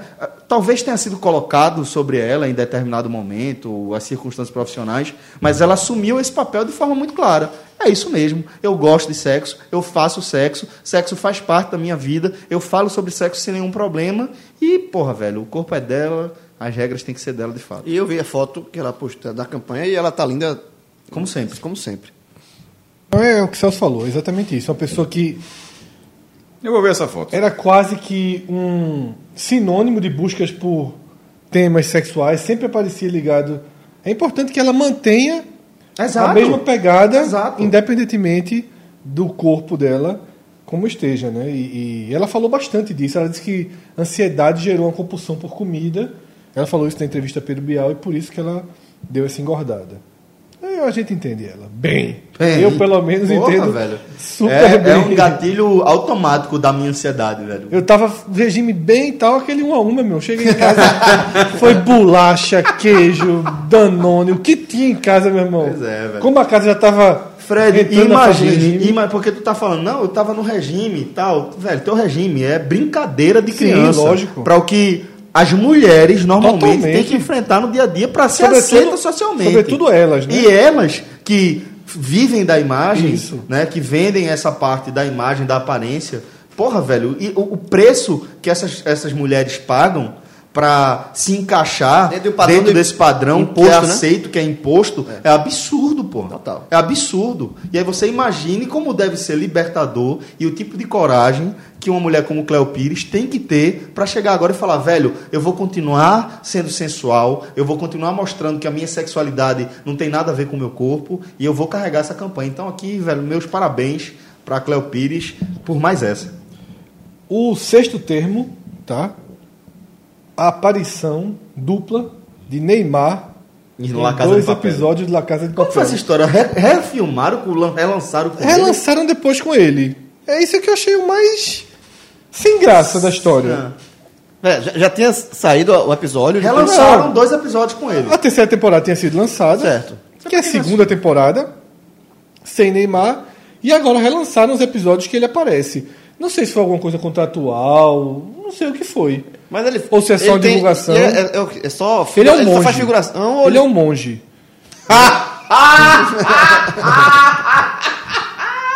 Já gostei! Neymar, um monge, pô. Neymar, já É, pensou? essa Neymar? parte que ele aparece é uma parte de flashback. Porque o personagem Berlim, ele morre no fim da primeira temporada. Não. E ele volta. e ele volta na segunda como flashback. E aí mostra quando, quando o plano estava sendo criado. E aí mostra que ele alugou um espaço dentro de um monastério. Ele e ele vive com os monges. Ele tem a sala dele, ele sustenta os monges, mas mora lá dentro também para se esconder, para tudo.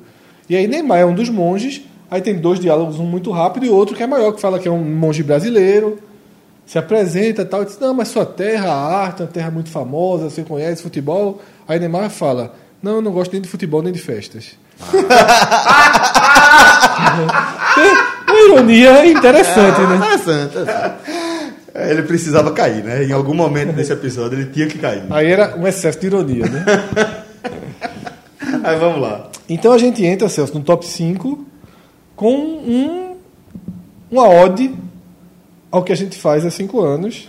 Hum, Vamos lá. Fantástico Jornal Nacional Ah, levaram sim, mais de 150 mil buscas no Google. Alguma, alguma buscazinha dessa foi batendo no pódio. Não sei, mas foram as, as buscas mais feitas é o que era podcast, o que é podcast, Como ouvir. como ouvir podcast e podcasts Globo.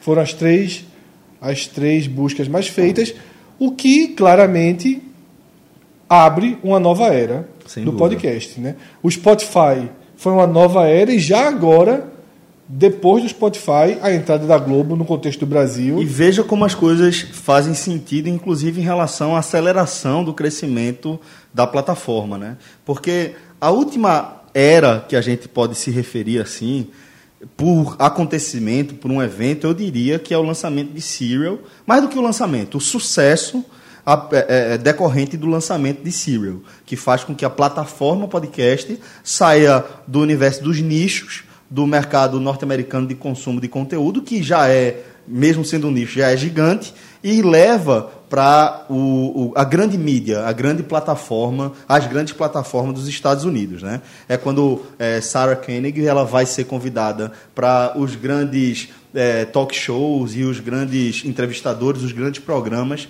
da TV aberta, da TV fechada dos Estados Unidos, fazendo com que a plataforma ela, ela tenha uma, uma aceleração muito substancial naquele momento.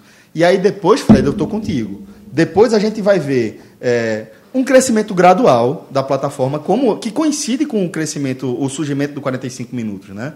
É, Serial é lançado em out- outubro, novembro de 2014, quando a gente tinha cerca de seis meses já de, de história. Com certeza, a gente já tinha uns 100 programas provavelmente disponibilizados no nosso feed. É, e desde então, a gente viu o crescimento gradual, mas de certa forma regular, um crescimento, uma aceleração, mas regular. Depois com a entrada do Spotify, quando a gente parou de precisar explicar para as pessoas como ouvir podcast, né? Não, vê só. é, baixa aí, esse, entra aí na tua App Store, baixa aí uma- um, um player que você goste, pro- assine o nosso programa, baixa o episódio e comece a ouvir. Abreviou para Tu tem Spotify? Tem. Pronto, procura aí, 45 minutos. Houve essa abreviação do caminho. A gente não precisava mais explicar o que era, porque só o fato de a gente estar no Spotify já faz com que a gente seja mais familiar à, à rotina de consumo de conteúdo da sociedade. E aí, Fred, eu acho que você foi extremamente feliz ao apresentar a entrada do Grupo Globo, que tem algumas entradas importantíssimas nesse, nesse meio termo, né? A Folha de São Paulo, eh, CBN, eh, Revista Piauí, Estadão, eh, eles entram já entre eh, o Serial 2014 e a Globo. Agora, quando a Globo entra, as coisas mudam completamente de figura. Porque eh, a gente está gravando numa quarta-feira, na segunda-feira à noite, eu dei uma entrevista para o El País porque as pessoas estão interessadas agora em saber sobre a produção de, consu- a produção de podcast no Nordeste. Então, veja como as coisas mudaram completamente de figura. Veja O cara como. perguntou o quê? Foi uma hora de conversa. Uma hora de conversa. Uma hora de conversa. Uma hora de conversa. Joga- Sobre jo- tudo. jogasse? Claro, velho. Tinha que jogar, né? Mas, mas, Se não jogar, aí, aí, Gosto da sinceridade, gosto da sinceridade. Diga aí. A sinceridade, jovem, seguinte. É, podcast está onde está, o que eu posso falar é assim, eu estou recebendo a ligação de um repórter do El País interessado em produção de podcast no Nordeste. Isso fala sobre o momento da podosfera. Vai sair quando essa matéria? Ele falou? Não, eu tô falando em relação a 45 E minutos. em relação a mesmo. 45 minutos, aí joguei algumas coisas que interessantes. jogar. Então, Até por porque ele procurou por 7 causa do milhões de 45 downloads. minutos. Exatamente. É, São 7 milhões de downloads, são 18 profissionais em três estados da região Nordeste. É uma presença massiva. é- é- são diversas formas de transformar isso no modelo de negócio, diversas formas de você é, ter entrada de renda, entrada de capital no seu negócio. Criação de um mercado que não criação existia. do mercado. Perfeito. Só- isso- é é, só- a criação do mercado. A gente criou dois mercados. Isso não pode ser ignorado. Quais né? são?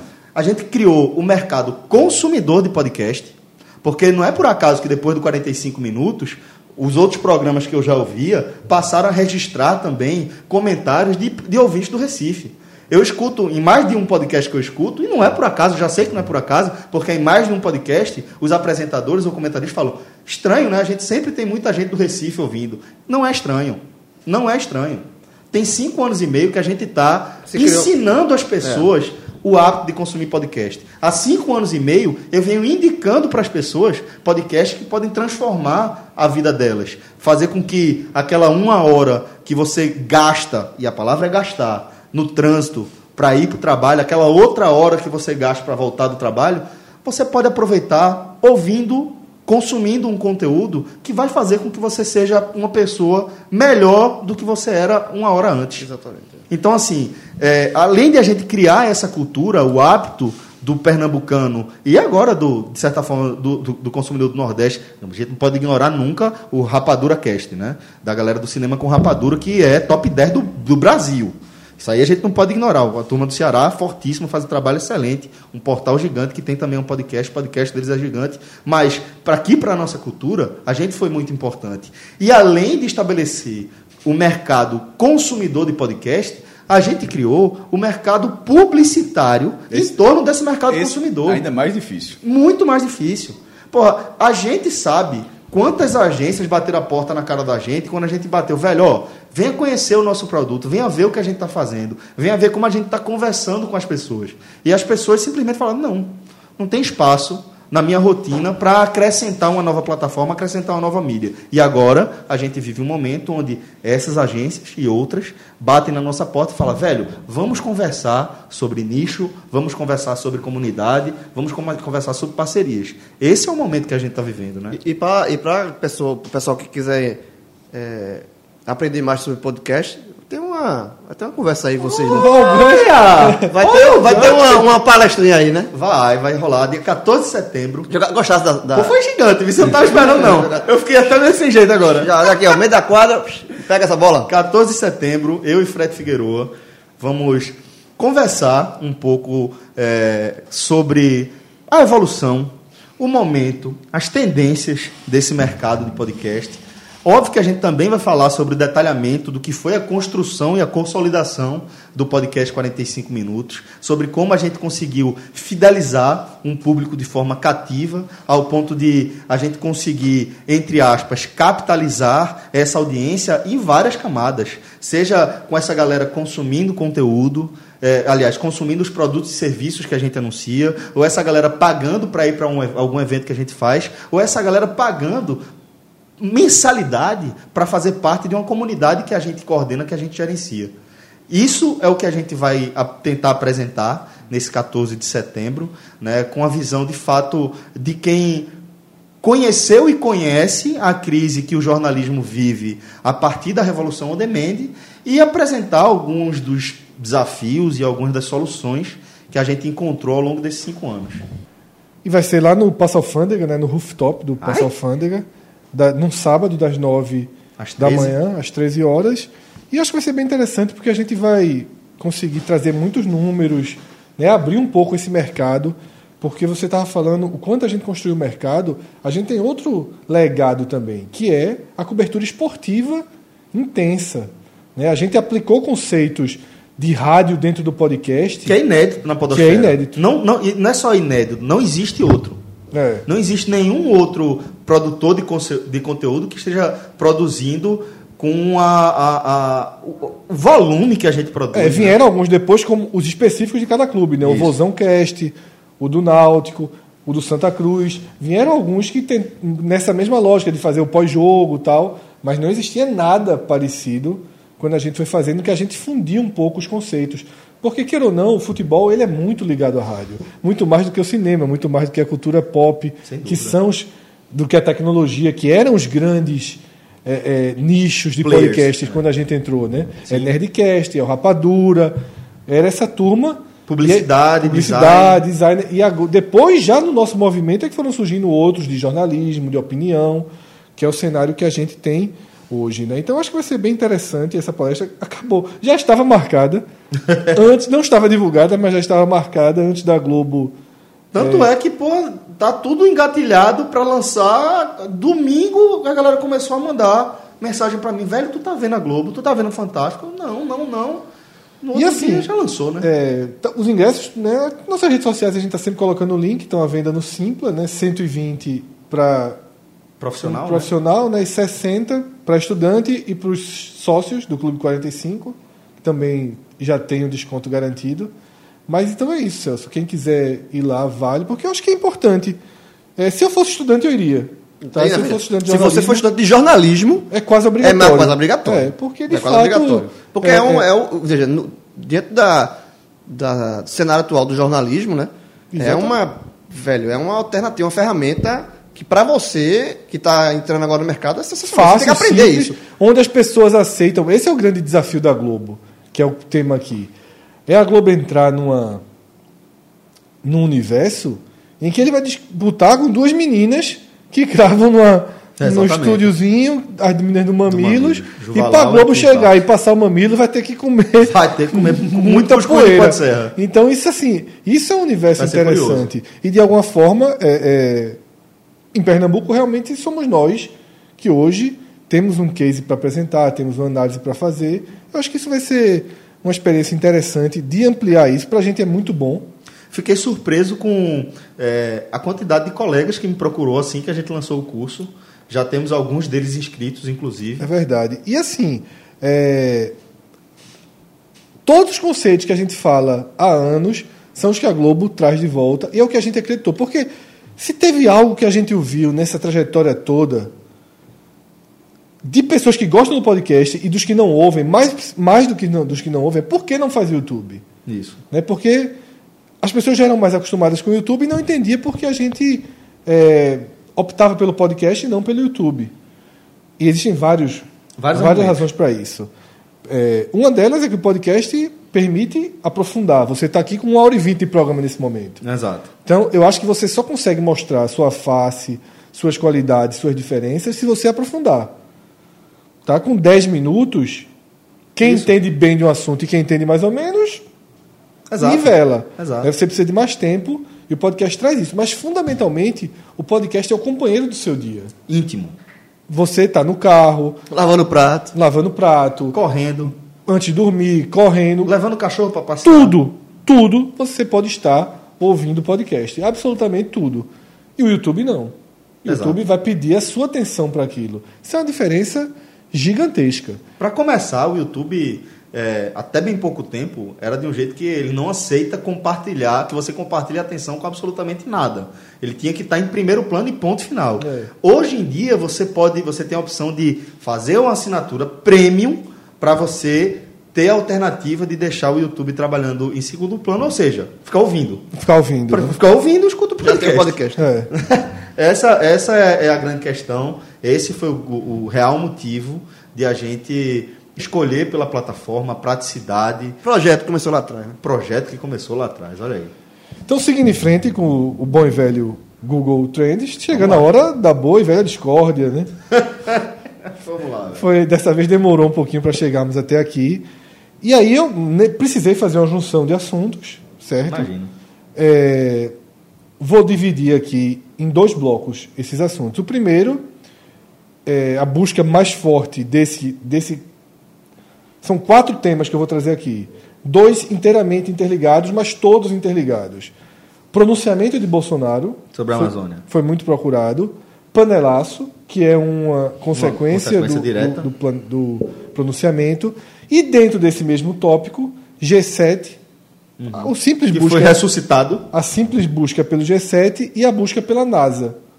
tudo Então, relacionado, tudo relacionado. às queimas da floresta amazônica. Existe mais um aspecto, mas eu vou deixar pro. Sim, ou então eu vou trazer no bolo e se comenta de uma vez só. Que eu tinha separado, porque é Macron. um caso à parte, que é Macron e Brigitte Macron. É, mas, mas eu acho que tem muita coisa dentro do. bo- assim, É tudo interligado na Amazônia, mas com várias ramificações É diferentes. porque o o Macron e o Brigitte Macron, que foi a segunda busca mais relevante do país, Sim. a soma dele com a esposa é por causa da, es- Da estupidez de Bolsonaro e frouxidão de Bolsonaro, que depois disse que não fez. É, não, veja. E fugiu. É. E fugiu. Não é só, não é só dizer que não fez. Ele Porque apagou depois. Ele é, co- é, primeiro, ele foi covarde, porque se ele pensava aquilo que aquele outro idiota comentou, né, é, ele devia ter postado. Né? Mas, tudo bem, você é, é um Presidente um presidente de uma, de uma nação, você não vai atacar o outro gratuitamente.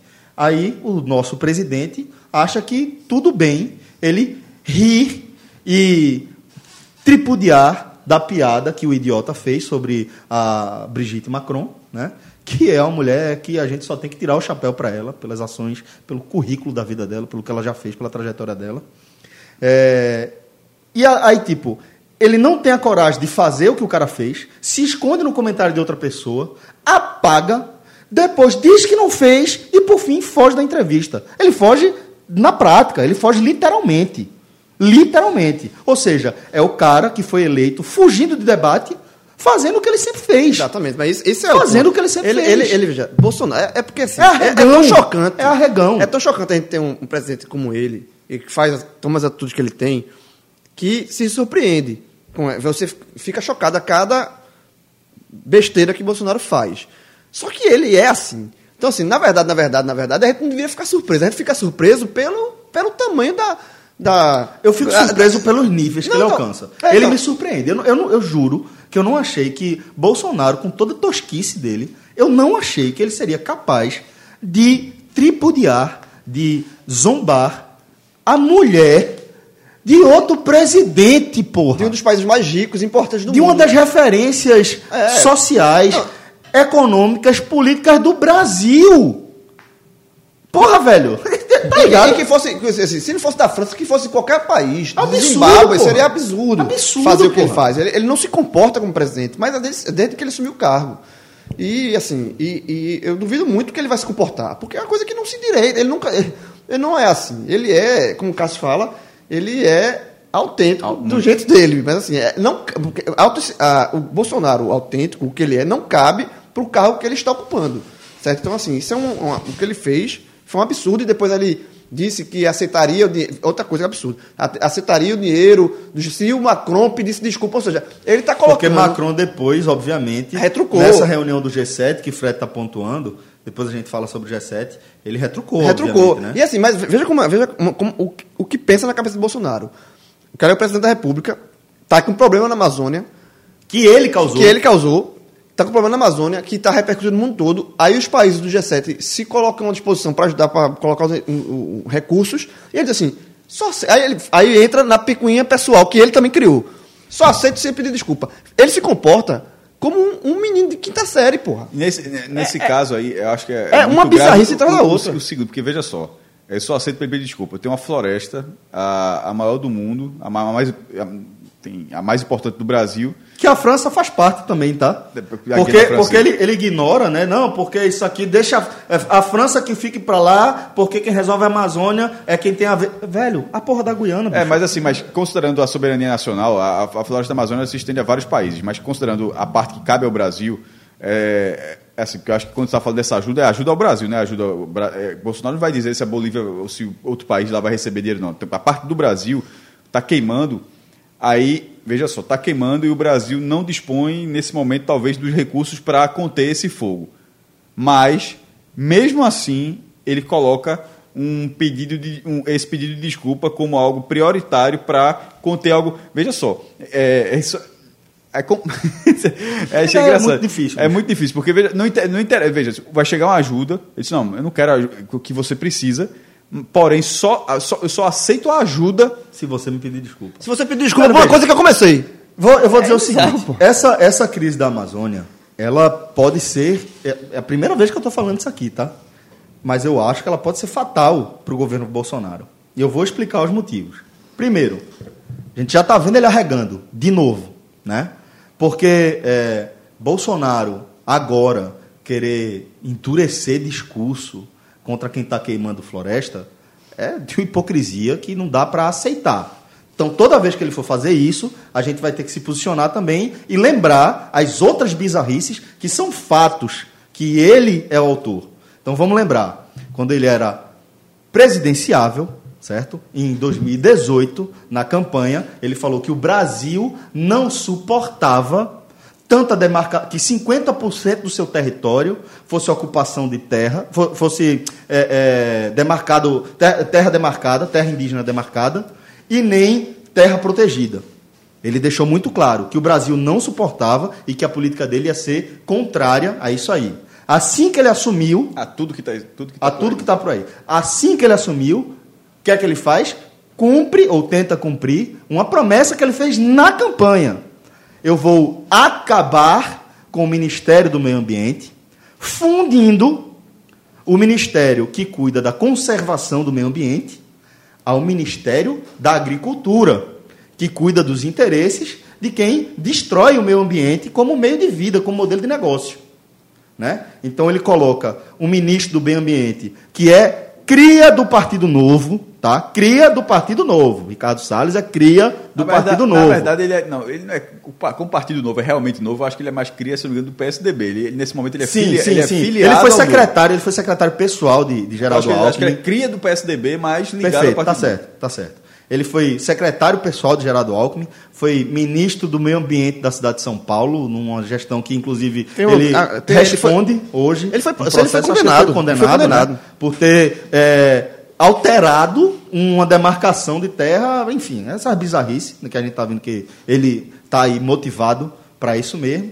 Então ele é, joga Ricardo Salles, que está a serviço aí da bancada do boi mesmo, para o Ministério do Meio Ambiente. O Ministério do Meio Ambiente começa a retirar as unidades de fiscalização de dentro da Amazônia. E dentro de toda essa narrativa, de todo esse discurso, os agricultores, os latifundiários, os donos de terra, os proprietários de terra, se acharam incentivados, afinal de contas, não tem mais fiscalização, a promover a porra do dia do fogo. É um dia onde eles vão promover queimadas aos milhares por toda a Amazônia para chamar a atenção para a causa deles, que são os coitadinhos que estão precisando de terra, vejam só, para ganhar dinheiro.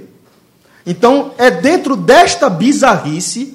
E, ah tá, ainda não acabou não. Depois disso tudo, Bolsonaro veio dizer que certamente a culpa eram das ONGs Você que falou- estariam queimando isso aí porque acabou o Fundo Amazônia, foi cortado por conta das políticas ambientais do governo Bolsonaro e que, teoricamente, segundo o Lunato, que está na, presidência da Rep- na presidência da República, eh, teriam agora tido as suas mamatas cortadas. E aí tá falando- por isso, fogo. os técnicos que vivem, que dedicam suas vidas a salvar o meio ambiente, a fauna, a flora, as pessoas, as comunidades desse país, agora essas pessoas que dedicam suas vidas a cuidar disso estão tocando fogo para pressionar a porra do Bolsonaro. Então, sinceramente, é de um arrego.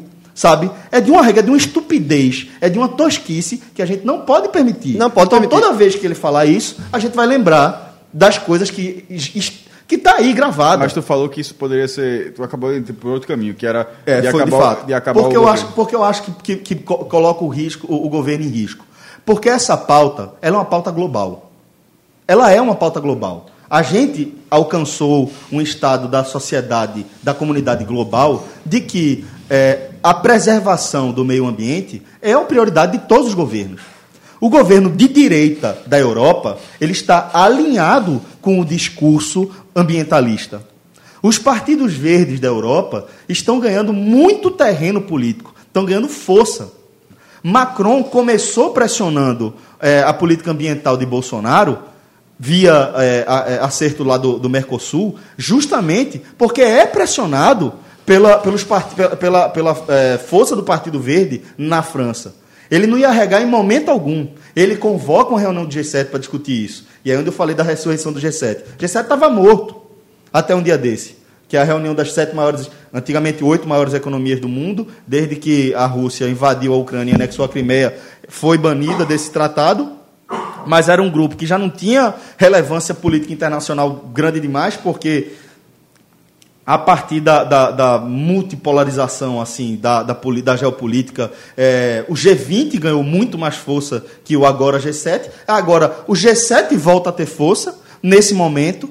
Bolsonaro deu um inimigo em comum para todos os grandes políticos do mundo. E aí eu estou falando de, de Boris Johnson, primeiro-ministro da Inglaterra. Eu estou falando de Angela Merkel, primeira-ministra da Alemanha. E eu estou falando de Macron, o presidente da, da, da, da, da França.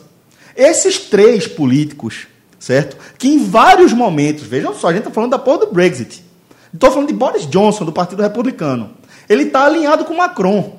Ele está aliado com Angela Merkel, batendo na política ambiental do governo Bolsonaro. E vai além disso. O agronegócio mais moderno, o agronegócio que é o grande motor econômico do país, infelizmente, o agronegócio já entende como o modelo de negócio deles é afetado diretamente por essa política ambiental irresponsável de Bolsonaro. Porque agora a China já chegou, a China, que nunca tinha chegado para conversar sobre o Brasil, é, é, com o Brasil sobre isso. A China já sentou para conversar com empresários do agronegócio do Brasil e falaram assim: ó, velho, é o seguinte, a gente pode até aumentar a nossa parceria, a nossa compra, mas vocês vão ter que ajeitar a política ambiental de vocês. Então, assim, eu estou falando de, de, de ser fatal para o governo Bolsonaro, porque ele perde a- apoio, ele, ele vira, como eu disse, um inimigo comum às grandes economias, aos grandes políticos do mundo. Mas não era objetivo, não, velho. Eu não sei se era objetivo Porque, nesse veja, nível, não. não, nesse- nesse acho que não, nível, é não. possível- A regada não é foi muito possível- grande. Não é possível que se fale dessa forma, achando que, que vai ser um bocão e que todo mundo vai baixar a cabeça. Será- Será que no fundo é. é, Olha só, eu, eu não vejo como ele ganha isso. Só para porque- amarrar a ideia, que eu estava dizendo é, é pressão é, do exterior e pressão da base de Bolsonaro. A base financeira que Sim, levou o o Bolsonaro agro- onde ele está, que é o, agronegócio. E, por, e não por acaso, veja, é- esse ponto da, da, da ameaça de Bolsonaro a- contra o governo dele, o enfraquecimento do governo dele, tem esses pontos essa- dessa, que Celso colocou, da, da briga dele com países importantíssimos, e se reflete, por exemplo, e outro ponto que o Celso falou, do, da base de apoio que também já está chiando, sabe?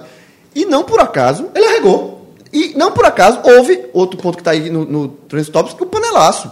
Perfeito. Que é, que é, Perfeito. que é uma- um reflexo disso tudo, sabe assim? É uma, é um, não, não é por acaso, não, é- não foi do nada esse panelaço. Esse panelaço tem a ver com todo o problema da Amazônia também. Rejeição no Nordeste saltou de 23% para 65%. João, É, essa, não, essa- é, não é por acaso, assim, é, é, o discurso dele, esse discurso, porque tra- Bolsonaro desde sempre trabalha com é, falácia, ele vai, ele vai falando, só que isso, esse, esse discurso fofo de falácia, de você falar eh, com pais ONG sem dar prova, isso é, é, um, é um balão de saia que uma hora esse balão de saia vai, vai murchar. Isso, esse, esse tipo de discurso não se, não se sustenta há quatro anos no governo. Ele, presidente, ele como presidente da República. A gente tem oito meses, pô. Exatamente. A Não gente se tem oito meses, olha como o governo tá, como não o se país sus- tá, velho. Isso não se sustenta. Esse tipo de discurso que ele toma, não, que ele faz, de jogar. É, é, é, Gasolina. é, olhar, olhar moinho de vento, isso não se sustenta, não se sustenta, João. sustenta para sempre. E o panelaço é o reflexo disso tudo, velho. Eu acho que com oito meses de governo,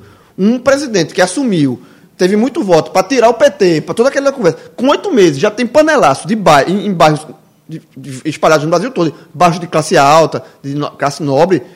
Então, sim, bairros onde também existem eleitores de Bolsonaro. Não foi, veja, o panelaço não foi só, não foi um momento só do pessoal de esquerda, não. Eu acho que foi. Mas, ó, bater mas panela, só- Pra bater, Só, eu acho- pra eu acho que teve, não panela, teve, acho que teve um eleitor de Bolsonaro que bateu panela? Um cara Acho que votou e se arrependeu? Panela não. Ó, Ele já, nessa- acho que já tem muita gente que se arrependeu, mas não acho que bateu Eu, panela ainda não. nessa questão da, da- do panelaço, é, discordo de Fred. Não vou, é, de vez em quando o Fred faz um negócio assim, pô, não tem nada, nenhuma pesquisa que diga que foi ou que não foi. É só baseado em impressão, né? Porra! É só baseado em impressão. eu acho que. Eu, qual é a minha frase? Eu acho que não Pronto, teve. Então, mas eu só mais que é baseado em impressão, para de repente não Assim parecer. como que- a sua é baseada em Sim, impressão. A minha é impressão agora do que eu vivi, que eu tô pedindo a Certo. palavra aqui faz um minuto. Vamos lá, pelo menos o que era. Era o seguinte, essa questão do panelaço, que não era discutir o panelaço, era discutir uma- o efeito de que qualquer crítica acontece. Na hora que começou, é, quando teve o panelaço, eu vou dizer como foi, com- como foi comigo. Eu estava vendo Atlético Goianiense e quem, meu Deus? Era, atle- era um jogo Atlético Goianiense e Brasil. Lembra não, pô, Ah, Atlético Goianiense. não, mas não foi esporte, não. Foi, Atlético, foi o jogo do Atlético Goianiense. O jogo estava passando no Sport TV da Série B. Aí eu comecei a escutar um barulho de panelas. Só que eu tinha visto mais cedo que, que tinha a possibilidade, que não era certo, que, que Bolsonaro faria um discurso na Um televisão. pronunciamento, né? Um pronunciamento, é, um, um é, a palavra correta é essa, o pronunciamento na televisão. Quando começou assim, aquelas batidas, rapaz, e, e, é, lembra muito. É, que negócio. carna- É, é, De que exatamente? Acabou A panela? com Maracatu Rural. Maracatu, é, Maracatu. Maracatu Rural. Passei É assim, lembra, lembra muito, só que foi assim pelo horário. Eu disse, porra, aí dois segundos o estado. Eu disse, não, pô, isso é pronunciamento. E tu- quando eu mudei na Globo, era certo. Era, era, era o pronunciamento de, de Bolsonaro. Aí eu, eu escrevi assim, panelaço em casa, porque o barulho já estava aumentando, aumentando. Eu disse, pô, claro que era aquilo. Panelaço em casa amarela. Aí na hora que eu falei aquilo ali, aí eu disse, pô, como tá, a minha televisão fica do lado da varandinha, aí eu disse, pô, vou filmar. E pra minha sorte, porque Ainda bem que tu filmou. Aí eu filmei 10 segundos, eu filmei. Mas ve- veja, não para aí não. Aí eu filmei o, o horizonte ali e, e os barulhos. Aí voltou pro Twitter. vo- eu- é, os barulhos de gente do meu prédio batendo, gente de, é, dos, dos prédios vizinhos. A turma tava achando que tinha sido dentro dentro de casa? É, de gente de casa. Aí, não bati panela. É, nada contra, mas assim, mas não, não- eu não bati panela. Aí, é, quando eu vou colocar isso, já tem lá dois caras dizendo Que não era. Não, isso aqui, eu moro em Casa Amarela, eu não tô escutando, não. É, é, De repente você nem se mora, o cara já joga. É, é tão comum que se brincar nem mora. É, é- é- Ou então não tá em Casa Amarela, né? É. Ou então mora e não tá em Casa Não, mas Amarela. é assim, é o negacionismo. Então, né? não, então não ouviu na rua dele. É o Ou negacionismo. não quer dizer que É o ouviu. negacionismo. Mas não, mas o perfil, aquela bandeirinha do Brasil, aquele dedinho apontado, bandeira de Israel. É o, cara, sabe, o cara sabe que era o negacionismo. né? Não é a rua dele, não. É só, é, é matar pela raiz. Aí eu coloquei o vídeo. Ah, Entre, esse- entre, isso aí, aí eu coloquei o vídeo. Aí, aí alguns já, já disseram, aí já foi pra. É só na tua casa. Ou. É, É tu batendo. É tu batendo. Só tem tre- então só tem três panelas. Aí foi negado. Aí isso já era um segundo estágio. Qual- sabe qual foi o terceiro estágio? Terra plana. Não, terceiro, não, o terceiro estágio foi dizer que o vídeo era editado ou antigo. Pergunta pela Terra plana. Não, pergunte, pergunte. Esse aí acredita. Pode perguntar. Aí veja só, aí, o, a- só, o vídeo, esse vídeo tá editado, o cara tá, esse vídeo tá editado, você pode, o cara, o cara criou uma teoria. Você pode ver que o som do terceiro ao quarto segundo é o mesmo do primeiro segundo, ou seja, está em loop. Meu irmão, vê que negócio Especialista simples. batuque Porra, Ou seja, o cara descobriu que se uma, uma, uma mesma colher bate no fundo de uma mesma panela, faz o mesmo som. Não, o cara disse que pegou uma imagem qualquer e botou um fundo. Aí outro. Esse vídeo não é de hoje, não. Isso é uma vergonha. Esse vídeo não é de hoje, não. Aí teve. Aí, te- aí, isso, aí passou. Aí no dia seguinte tem um perfil lá, que pra mim é, é o que resume tudo isso. É um perfil sem nenhum seguidor e que seguia duas, duas contas. Tu, não, Bolsonaro e Moro.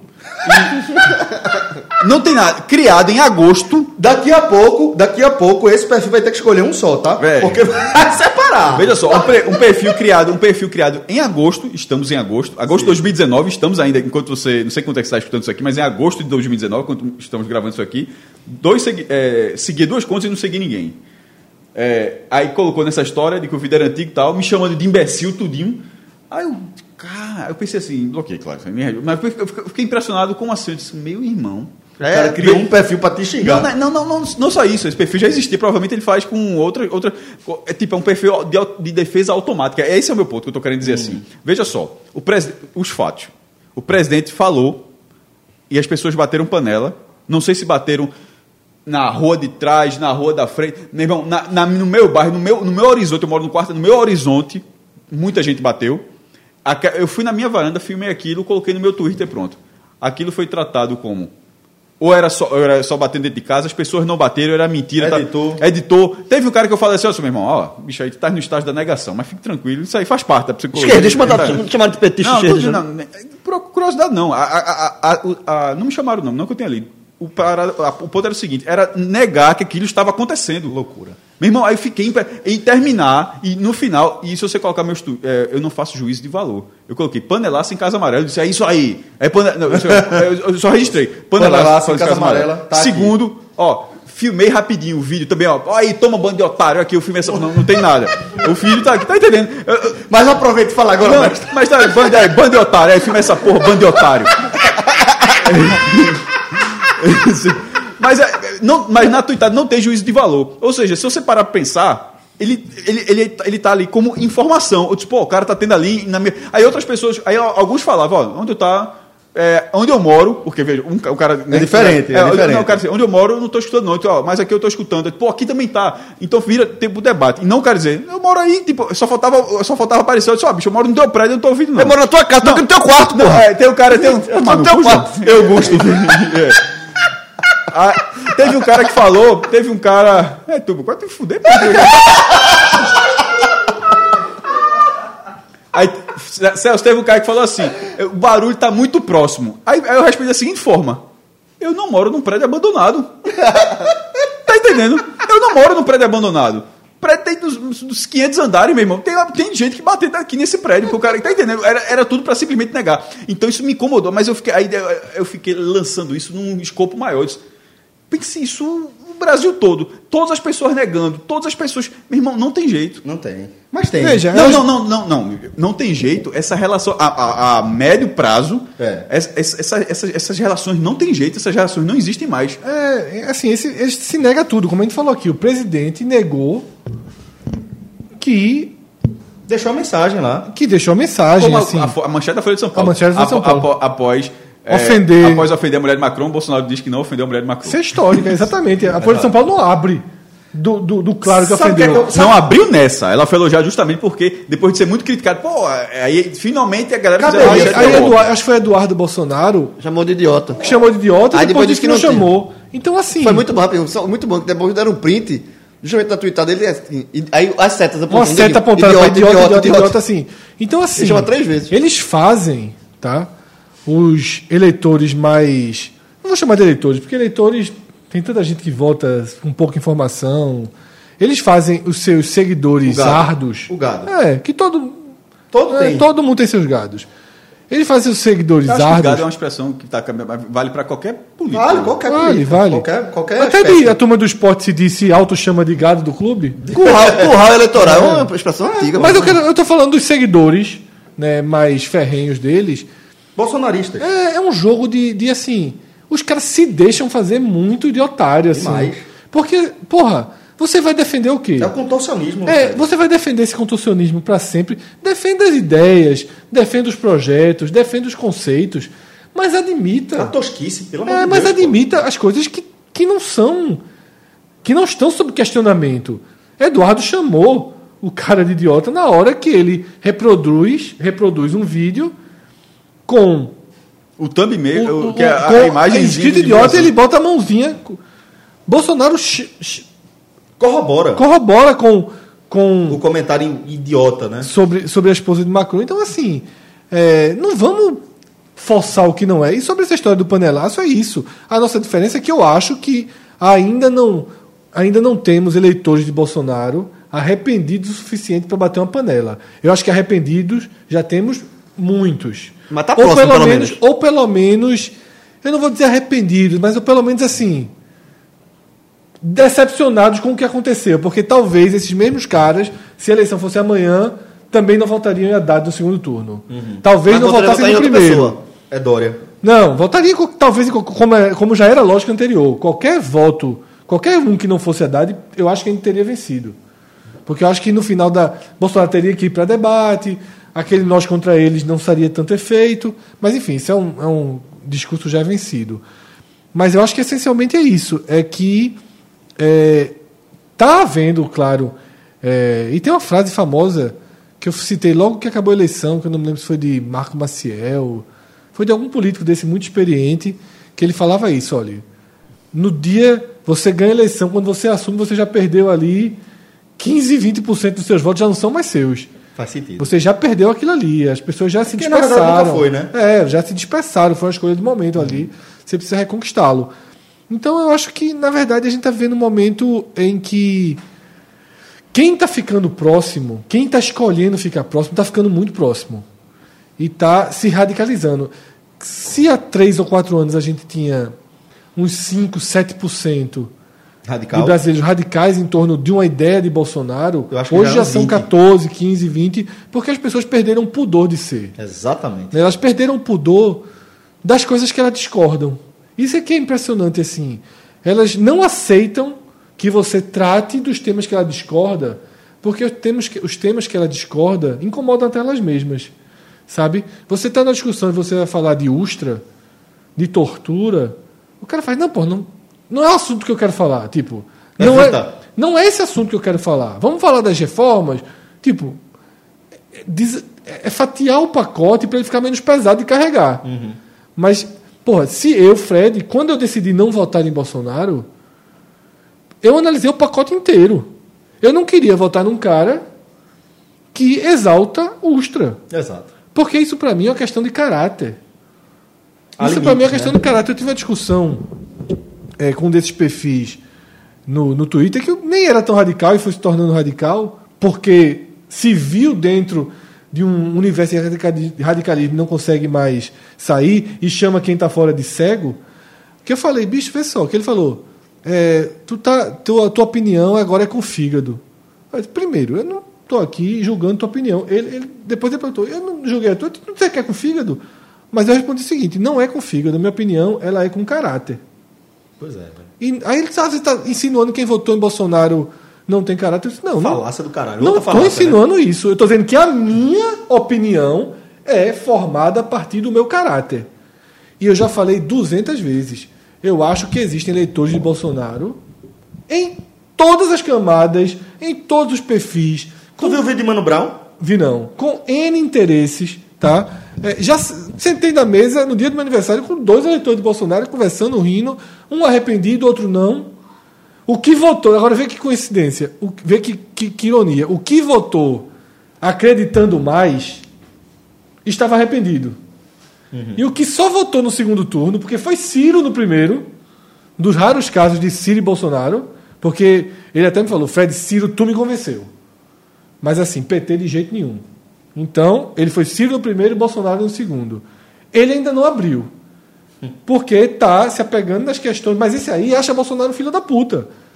Esse comprou só a parte do pacote. Então ele não está, digamos assim, arrependido ainda, porque ele sabia de toda a parte que está. Ele ainda acha que Paulo Guedes, que, que as coisas vão ser melhor de alguma forma do que se tivesse. Apesar de Bolsonaro. PT. Apesar de Bolsonaro. Então ele não está frustrado porque ele tinha consciência do que fez. E é um perfil. Um cara, esse cara acha Bolsonaro um verme quando fala é, é, de questões sociais, de tudo, mas fez a escolha dele. A gente tem que entender a democracia. E eu falo há muitos anos isso, que o voto é concessão. Todo voto é concessão. Política é concessão. A gente chegou a falar de votos daqui. Celso. Eu votei em Aécio, porra. Não, e, e- e mesmo para Jaboatão. Ah, sim, sim, sim, Né, que- sim. Que eu falei Pra que eu não fazia... pra prefeito. É, os meninos aqui que. João passou um- dizendo que não voltava em golpista, o negócio de João era golpista, foi lá em Olinda e votou no cara que, Do Solidariedade. que votou contra Porque Dilma. eu quero o cara que conhecia Olinda, né? Porque, porque conhecia Olinda, tá porque, concessão. porque era tá João Campos, porque na visão João Campos seria pior. Voto é concessão. Voto é concessão. Você não tá. Política é concessão. Você não tá abrindo a sua veia e dizendo pro cara, bota teu sangue aqui, miserável. Tu não, Não tá é. se transformando no cara, não. E quem votou em Bolsonaro precisa entender isso. Que não precisa se que transformar não em precisa Bolsonaro. se transformar em Bolsonaro. Que você votou em Bolsonaro, mas você pode ser crítico ao governo onde você achar que cabe ser crítico. Aí eu vou falar do vídeo de Mano Brown. É, tem mais de um, um lugar, provavelmente, porque eu já vi notícias é, semelhantes. Esse vídeo que eu vi foi no Rio. Mano Brown fazendo um, um show com os Racionais lá. Em determinado momento, é, ele faz uma menção a Bolsonaro e vem uma vaia muito forte. Aí ele para o show, aí faz. Peraí. Aqui foi um dos lugares que ele foi mais votado. Aí a galera, uh, vaiando assim, ele fez. Ou vocês vão dizer que ninguém votou, ninguém votou nele aqui. Aí todo mundo calado. Ele, pra cima de mim, você votou. Você votou. Não tem problema não. Todo mundo erra, todo mundo faz merda. Vocês fizeram merda ou não fizeram merda? Aí a galera meio que ficou constrangida, ele fez: "Ah, tá bom. Então beleza. Então aqui não tem ninguém, nenhum eleitor de Bolsonaro. No lugar que ele foi mais votado no Brasil, não tem nenhum eleitor de Bolsonaro aqui. Tá bom.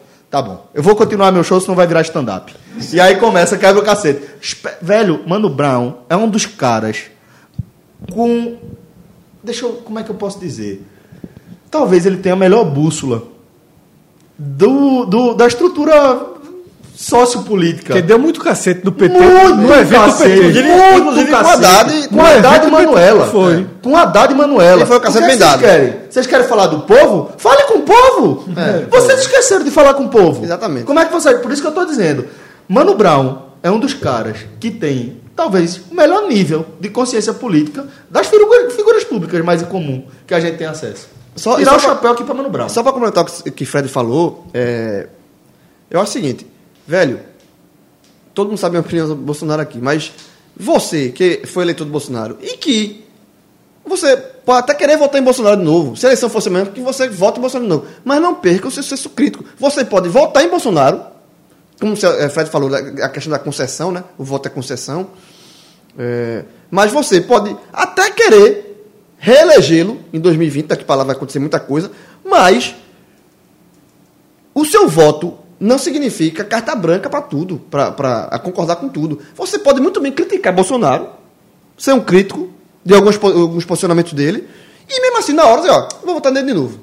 Não, o, o- o- você criticar Bolsonaro não significa que seu voto vai ser anulado nele, não. Exatamente. Então você pode, você pode querer votar nele é, Outra- em 2022, outra- mas pode criticá-lo Outra também. coisa que, quando a gente critica, às vezes quando vem assim, O respeita a é- democracia. Eu tô mandando tirar o cara. Tirar o cara. não, Eu tô mandando. Porra, deixa o cara. A democracia é justamente isso. Sabe qual é o problema? Essa galera, Fred, nunca, nunca foi vidraça. É, exatamente. Nunca entendeu o que é isso, o que é fazer concessões. Sabe? Quem, quem tá vendo um cara feito Bolsonaro no poder, quem tá abraçado com Bolsonaro, essa galera nunca teve no poder. Nunca teve. Eles nunca entenderam que para fazer política é preciso fazer concessão. Bolsonaro, ele é um político do baixo clero. A vida toda dele são 30 anos sendo do baixo clero. O congressista, o parlamentar do baixo clero, é o parlamentar que ele se abraça com uma causa.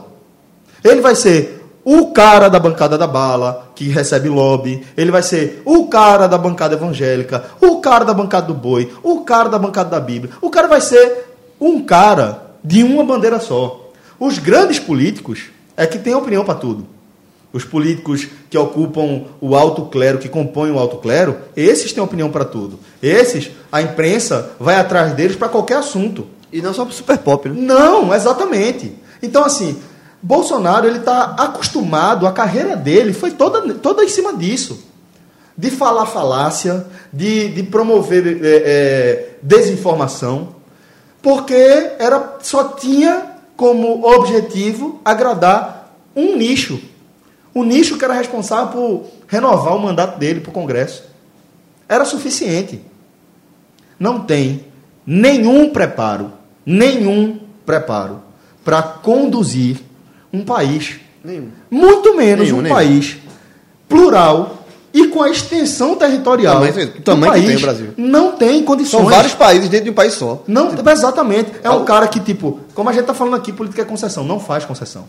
É, E é por isso que aí, talvez encerrando o nosso debate, voltando para o argumento inicial que, que eu apresentei, por isso que eu acho que o que está acontecendo na Amazônia pode ser sim um marco que a gente daqui a alguns meses, alguns anos, algumas décadas, a gente olha e fala, ó, começou aqui. Começou aqui, porque a arregada dele não foi pequena, não. Não, ele recuou muito. A arregada É. foi ímpar. A arregada para O Bolsonaro. próprio pronunciamento já foi com um tom muito mais baixo do que ele vinha utilizando. Muito, muito. E para fechar, né, né, o primeiro lugar, na verdade, não está. Esse não foi o primeiro. Não foi o primeiro. o primeiro lugar é Fernando Young. Ah, sim, pô, lamentável. Eu, assim, né, velho? a, a, morte já. Eu, eu fiquei. Eu tava domingo em casa, com os, com meus filhos lá, e logo de manhã. E quando eu soube, velho, quando eu vi a notícia no Twitter, eu baqueei assim, de forma pesada, porque é, eu assisti muitos programas com Fernando Young, eu acho Fernando Young uma pessoa Era inteligentíssima. inteligentíssima, provocadora, a pessoa necessária na TV, Ácida. na mídia. Porra, eu era gostava muito do trabalho dela foi uma morte completamente inesperada de uma pessoa muito jovem. Então, assim, eu, quando eu tava em casa e vi a notícia, eu, é aquela, tava aquela expressão, você leva um soco no estômago, velho. Disse, meu irmão, Você fica lendo, é isso mesmo? é, foi disse, ela "Ah, mesmo? Porra, meu irmão, eu fiquei chocado, assim, eu fiquei muito triste com, com a notícia, porque, porra, ela, ela é uma mente muito necessária para a nossa mídia, para nossa comunicação, para tudo, principalmente nesse momento de emburrecimento da, do Brasil, né, do- da, da sociedade brasileira, me parece que é uma ódio, a gente está vendo uma ódio à burrice.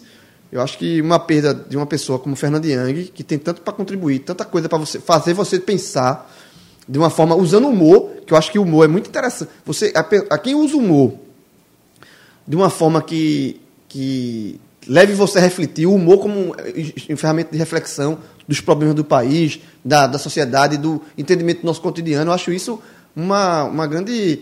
É, uma pessoa muito, muito é, é, é, inteligente, sabe? Assim, é um, é um tipo de pessoa muito que eu valorizo demais. Então, o Fernando Young, quando, ela, quando eu soube da morte dele, eu, eu lamentei bastante, assim, porra. É, ela fez os normais, o, o- ela tem um programa muito bom que é Irritando o Fernando Young na, na GNT, participou muito, muitas vezes de, do Saia Justa, é, o Raspones, que é um programa da Globo durou uma temporada só. Inclusive, Que Minhoca era muito, porra, muito, é um, muitos elogios aos Aspones. é muito bom, é um, justamente é é um humor muito ácido e muito Eu não tenho lembrança nenhuma dos Aspones. Passava dia de sábado, se não me engano, ou sexta-noite. E o, o mais famoso dele foi os normais, que tratava de. Os coisas- normais é sensacional. sensacional. Pronto, sabe? vocês não falam que quando tá passando Volta pro Futuro, para pra ver. Sempre que tá passando os normais, Ah, eu paro pra ver. Também, é então, muito assim, divertido. É uma perda muito. Lamentável, fiquei muito triste. Muito triste mesmo.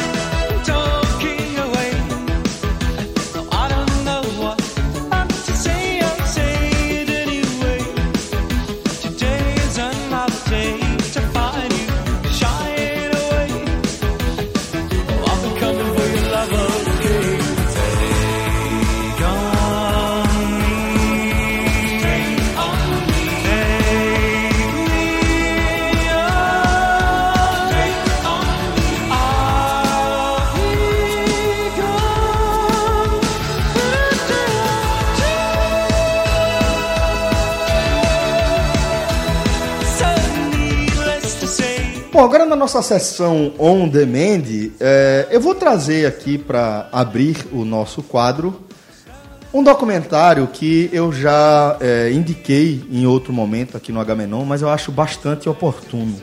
É um documentário chamado Guerras do Brasil, ponto doc, Guerras do Brasil, ponto doc, que é uma produção da Netflix e que tem cinco episódios.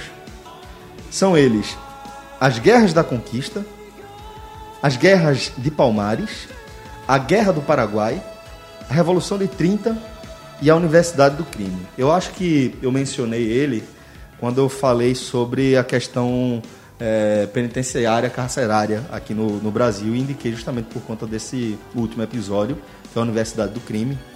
E aqui eu vou trazer por conta do primeiro episódio, As Guerras da Conquista, que é sobre a situação indígena eh, do Brasil.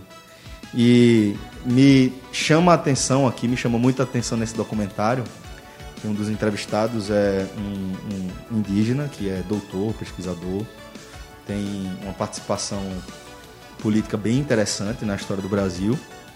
E durante a entrevista, tem uma hora de um mínimo de descontração na entrevista dele que o repórter que o, está entrevistando dá, dá um- uma risada ou algo do tipo.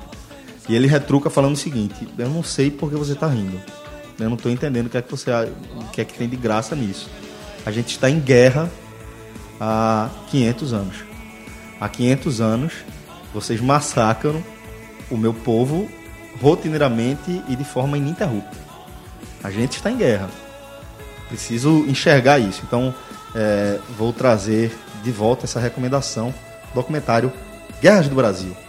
Celso, nessa semana eu não tenho ainda indicações novas, né? Terminei todas as séries que eu estava em aberto, The Boys, Terminasse Years and Years? Years and Years, é, extremamente pesada. Tô Assim, terminando. Aliás, comecei, né? é, parou de ser um entretenimento, viu? Parou, né? Parou. A partir do quarto, quinto episódio, é muito pesada. Fica pesada valendo, assim, porque enquanto você identifica o surgimento, você já passou por aquilo. Quando As vai além as consequências, você fica muito assustado. E é uma série que me fez mal, mas que eu recomendo profundamente, que é muito bom quando faz mal. Excelente, Fred. Porque, reflete, se Deixou eu a puder- mensagem. Se eu pudesse fazer com que todas as pessoas Assistissem. assistissem, eu, eu faria. provocar essa reflexão, né? Eu faria. Eu queria muito que todas as pessoas assistissem. Tá? É, Pode contar com a minha audiência aí. é, é uma série que eu recomendo demais, demais mesmo. É, e com o fim das duas, comecei a ver Mind Hunter, a segunda temporada. Assisti a primeira, gostei muito. Assisti a primeira e parei. Porque, É, obviamente. Comecei a segunda agora sem maiores expectativas, mas estou bem no comecinho. Acho que eu dormi no final do primeiro episódio.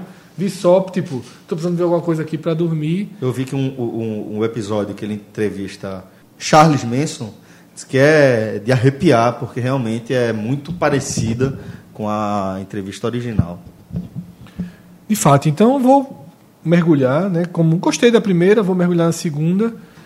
E por enquanto é isso. Eu assisti muito pouca coisa. Quero ver uns filmes né, que eu tenho gravado. Finalmente, é, a hora Nasce uma Estrela chegou. Eu não quis ver no cinema, depois o professor Ah, foi? Aníbal. Achei que tu tinha visto. Não, o professor Aníbal jogou um, o spoiler definitivo do filme, eu morguei, mas vou assistir Infiltrado na Clã também, já gravei. Olha aí. Vou assistir esses filmes que, deix- que passaram aí por mim Infiltrado ainda vou assistir.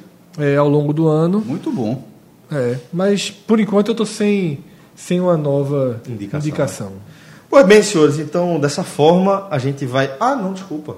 Diego Borges, nosso querido Diego Borges, foi o único que já assistiu Bacurau. Então, companheiro, com cuidado com os spoilers, fica à vontade. É, sem dar spoilers, né? Mas. É, Foi pra. Só, rapidinho, vamos primeiro, vamos primeiro o contexto, entrevistar. né? Lembrar o contexto. Foi pra aquela sessão Cabeça no São Luís, foi? 11 horas, 11 da noite. Tira o microfone aí. Celso. Mas tem um porém, né? Tem É uma fã de filme, é fã de filme. Não, tem explicação. A mais cabeça foi das 7 horas da noite, né? Porque 7 horas da noite a turma ainda tava nervosa. Verdade, Tava lá dentro ainda verdade. tentando sair do estádio. Mas. Quero é, muito ver esse filme, velho. É uma distopia, é uma. que é, é passada até já introduz. é, no interior de Pernambuco, mas não foi filmado no interior de Pernambuco, sim no interior do, do Rio Grande do Norte, mas a região da Caatinga é, Sim. é muito semelhante. É, e aí é uma distopia que não é tão tem muitos elementos Segura a da onda. nossa realidade. Tem- tá indicado, já tá, já tá, já tá indicado. O homem já tá indicado. nervoso. É porque já tá Mas- indicado. Porra, já tá indicado já, pronto. Mas é assim, bom. são elementos culturais, elementos sociais, que quem conhece um pouco do interior, quem tem um pouco mais de, de vivência dessa, dessa, dessa parte da sociedade brasileira, vai conseguir reconhecer, sim, muitos elementos. Ah, a narrativa é muito boa, eh, tem uma pegada muito parecida com Quentin Tarantino, algumas, alguns elementos, algumas coisas ou outras que, eh, por exemplo, eh, valorizar demais os personagens, valorizar demais algumas cenas, alguns diálogos entre os personagens. É um filme indispensável, assim. Melhor que os anteriores de Kleber?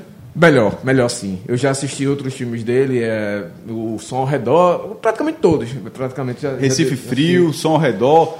Recife Frio, Aquários, ah, que também é Tem dele. eletro, eletrodoméstica. Mas agora, essa eletrodoméstica e Recife Frio eh, são curtas. São curtas. Eu vi o curta de Recife Frio quando fazia o curso ainda de técnico de rádio e TV. É, foi um, um filme que foi passado para a gente como uma referência de, de produção pernambucana. Ou seja, é, Bacurau, ele consegue, ele, ele dá, sim, essa... Acho que aí, talvez, a, a presença do Juliano também, que faz, é, faz a direção junto com ele, pode ser isso também, é, ter, ter norteado esse, esse, essa- esse, esse formato de produção dele, mas eu gostei muito. É uma coisa que é um filme que é bem diferente, não muito diferente, mas traz a estética dele, mas com novos elementos e aí por isso que eu acho que é Diego, eu tô, tô, tô na estiga pra ver esse filme, espero não me decepcionar. Eu vi muita gente elogiando. Na verdade, não vi ninguém. Disse, Pô, só- achei, mais, ou menos- achei mais ou menos. Eu vi muita gente achando, disse, caramba, que filmão.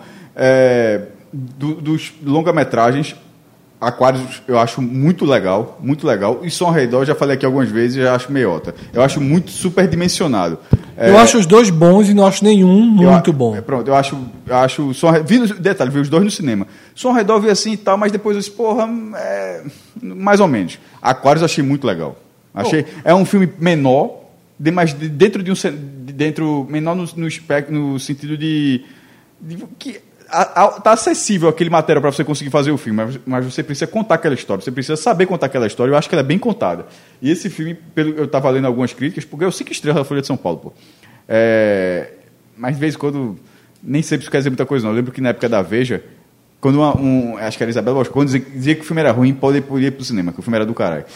Que- Mas, assim, era o gosto dela. Eu, eu go- gostava. Você um dia desse deu a resposta a Godzilla contra a Folha de São Paulo. A Folha de São Paulo disse o quê? Lembra não que tu deu uma resposta lá que criticando porque o filme, sei lá, lembra Não, não. ah, ah, porque o filme era, um- era um filme de monstros. Isso, mas só- é o filme que só tinha monstros. Puta que o pariu. Porra, inclusive, é, inclusive, pronto, o demente Godzilla. Já que eu- a as partes mais chatas daquele filme são quando os seres humanos aparecem. As melhores são quando não aparecem. Agora, e sobre Bacurau, eu vou, vou, vou demais. Eu vou assistir. No, no som ao redor, é, Kleber ele dá muita ênfase às cenas. As cenas são. Você lembra de cenas, mas não lembra tanto assim do contexto do filme por completo. Já Aquários é mais a questão do contexto, mas ainda tem muitos elementos das cenas. E aí, pra mim, ele. Em Bacurau, ele en- encaixa exatamente essa, esse, essa jogada de saber tanto valorizar a cena, mas sem desprender aquela cena do contexto geral da, da história. Então, hum, mais do que recomendado, tem até uma, uma, uma brincadeira, porque eu já assisti, já dormi em alguns filmes, é, junto com uns amigos. Já dormi, inclusive, em A Star is Born. Só que em Bacurau, eu a turma tava morta, cansada. Tinha gravado o, o, o, o programa pela manhã, já tinha ido pro jogo, toda a confusão do jogo. E aí gravado o programa, e aí a sessão de 11 da noite, e eu não consegui dormir. Deu uma pescada, mas deu o filme não já, me deixou já, dormir. Já deu uma pescadinha em, em filme. Elizabeth eu dormi. É porque eu ia pra essa sessão de 11h30, depois eu parei de ir. Mas vale a pena, vale a pena. Quando sair na, no circuito principal de cinemas, é indispensável para quem Sai quinta-feira agora. Pois bem, senhores, então dessa forma a gente vai fechando o nosso programa, lembrando que a nossa playlist você ouviu somente músicas lançadas em 1985. Começamos com Revoluções por Minuto, RPM, tivemos Será, de Legião Urbana, We Are the World, de Michael Jackson e vários eh, artistas, Mistérios da Meia-Noite, Zé Ramalho, eh, Everybody Wants to Rule the World, Tears for Fears, Take On Me, e para terminar, vamos com esse clássico aí. Forte abraço a todos e até a próxima, galera. Valeu, tchau, tchau.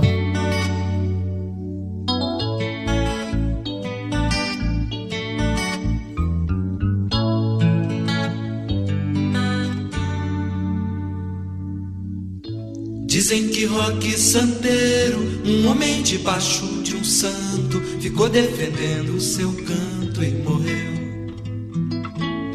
Mas sei que ainda é vivente na lama do rio corrente, na terra onde ele nasceu. Dizem que Roque Santeiro, um homem debaixo de um santo, ficou defendendo o seu canto e morreu. Mas sei que ainda é vivente na lama do rio corrente, na terra onde ele nasceu.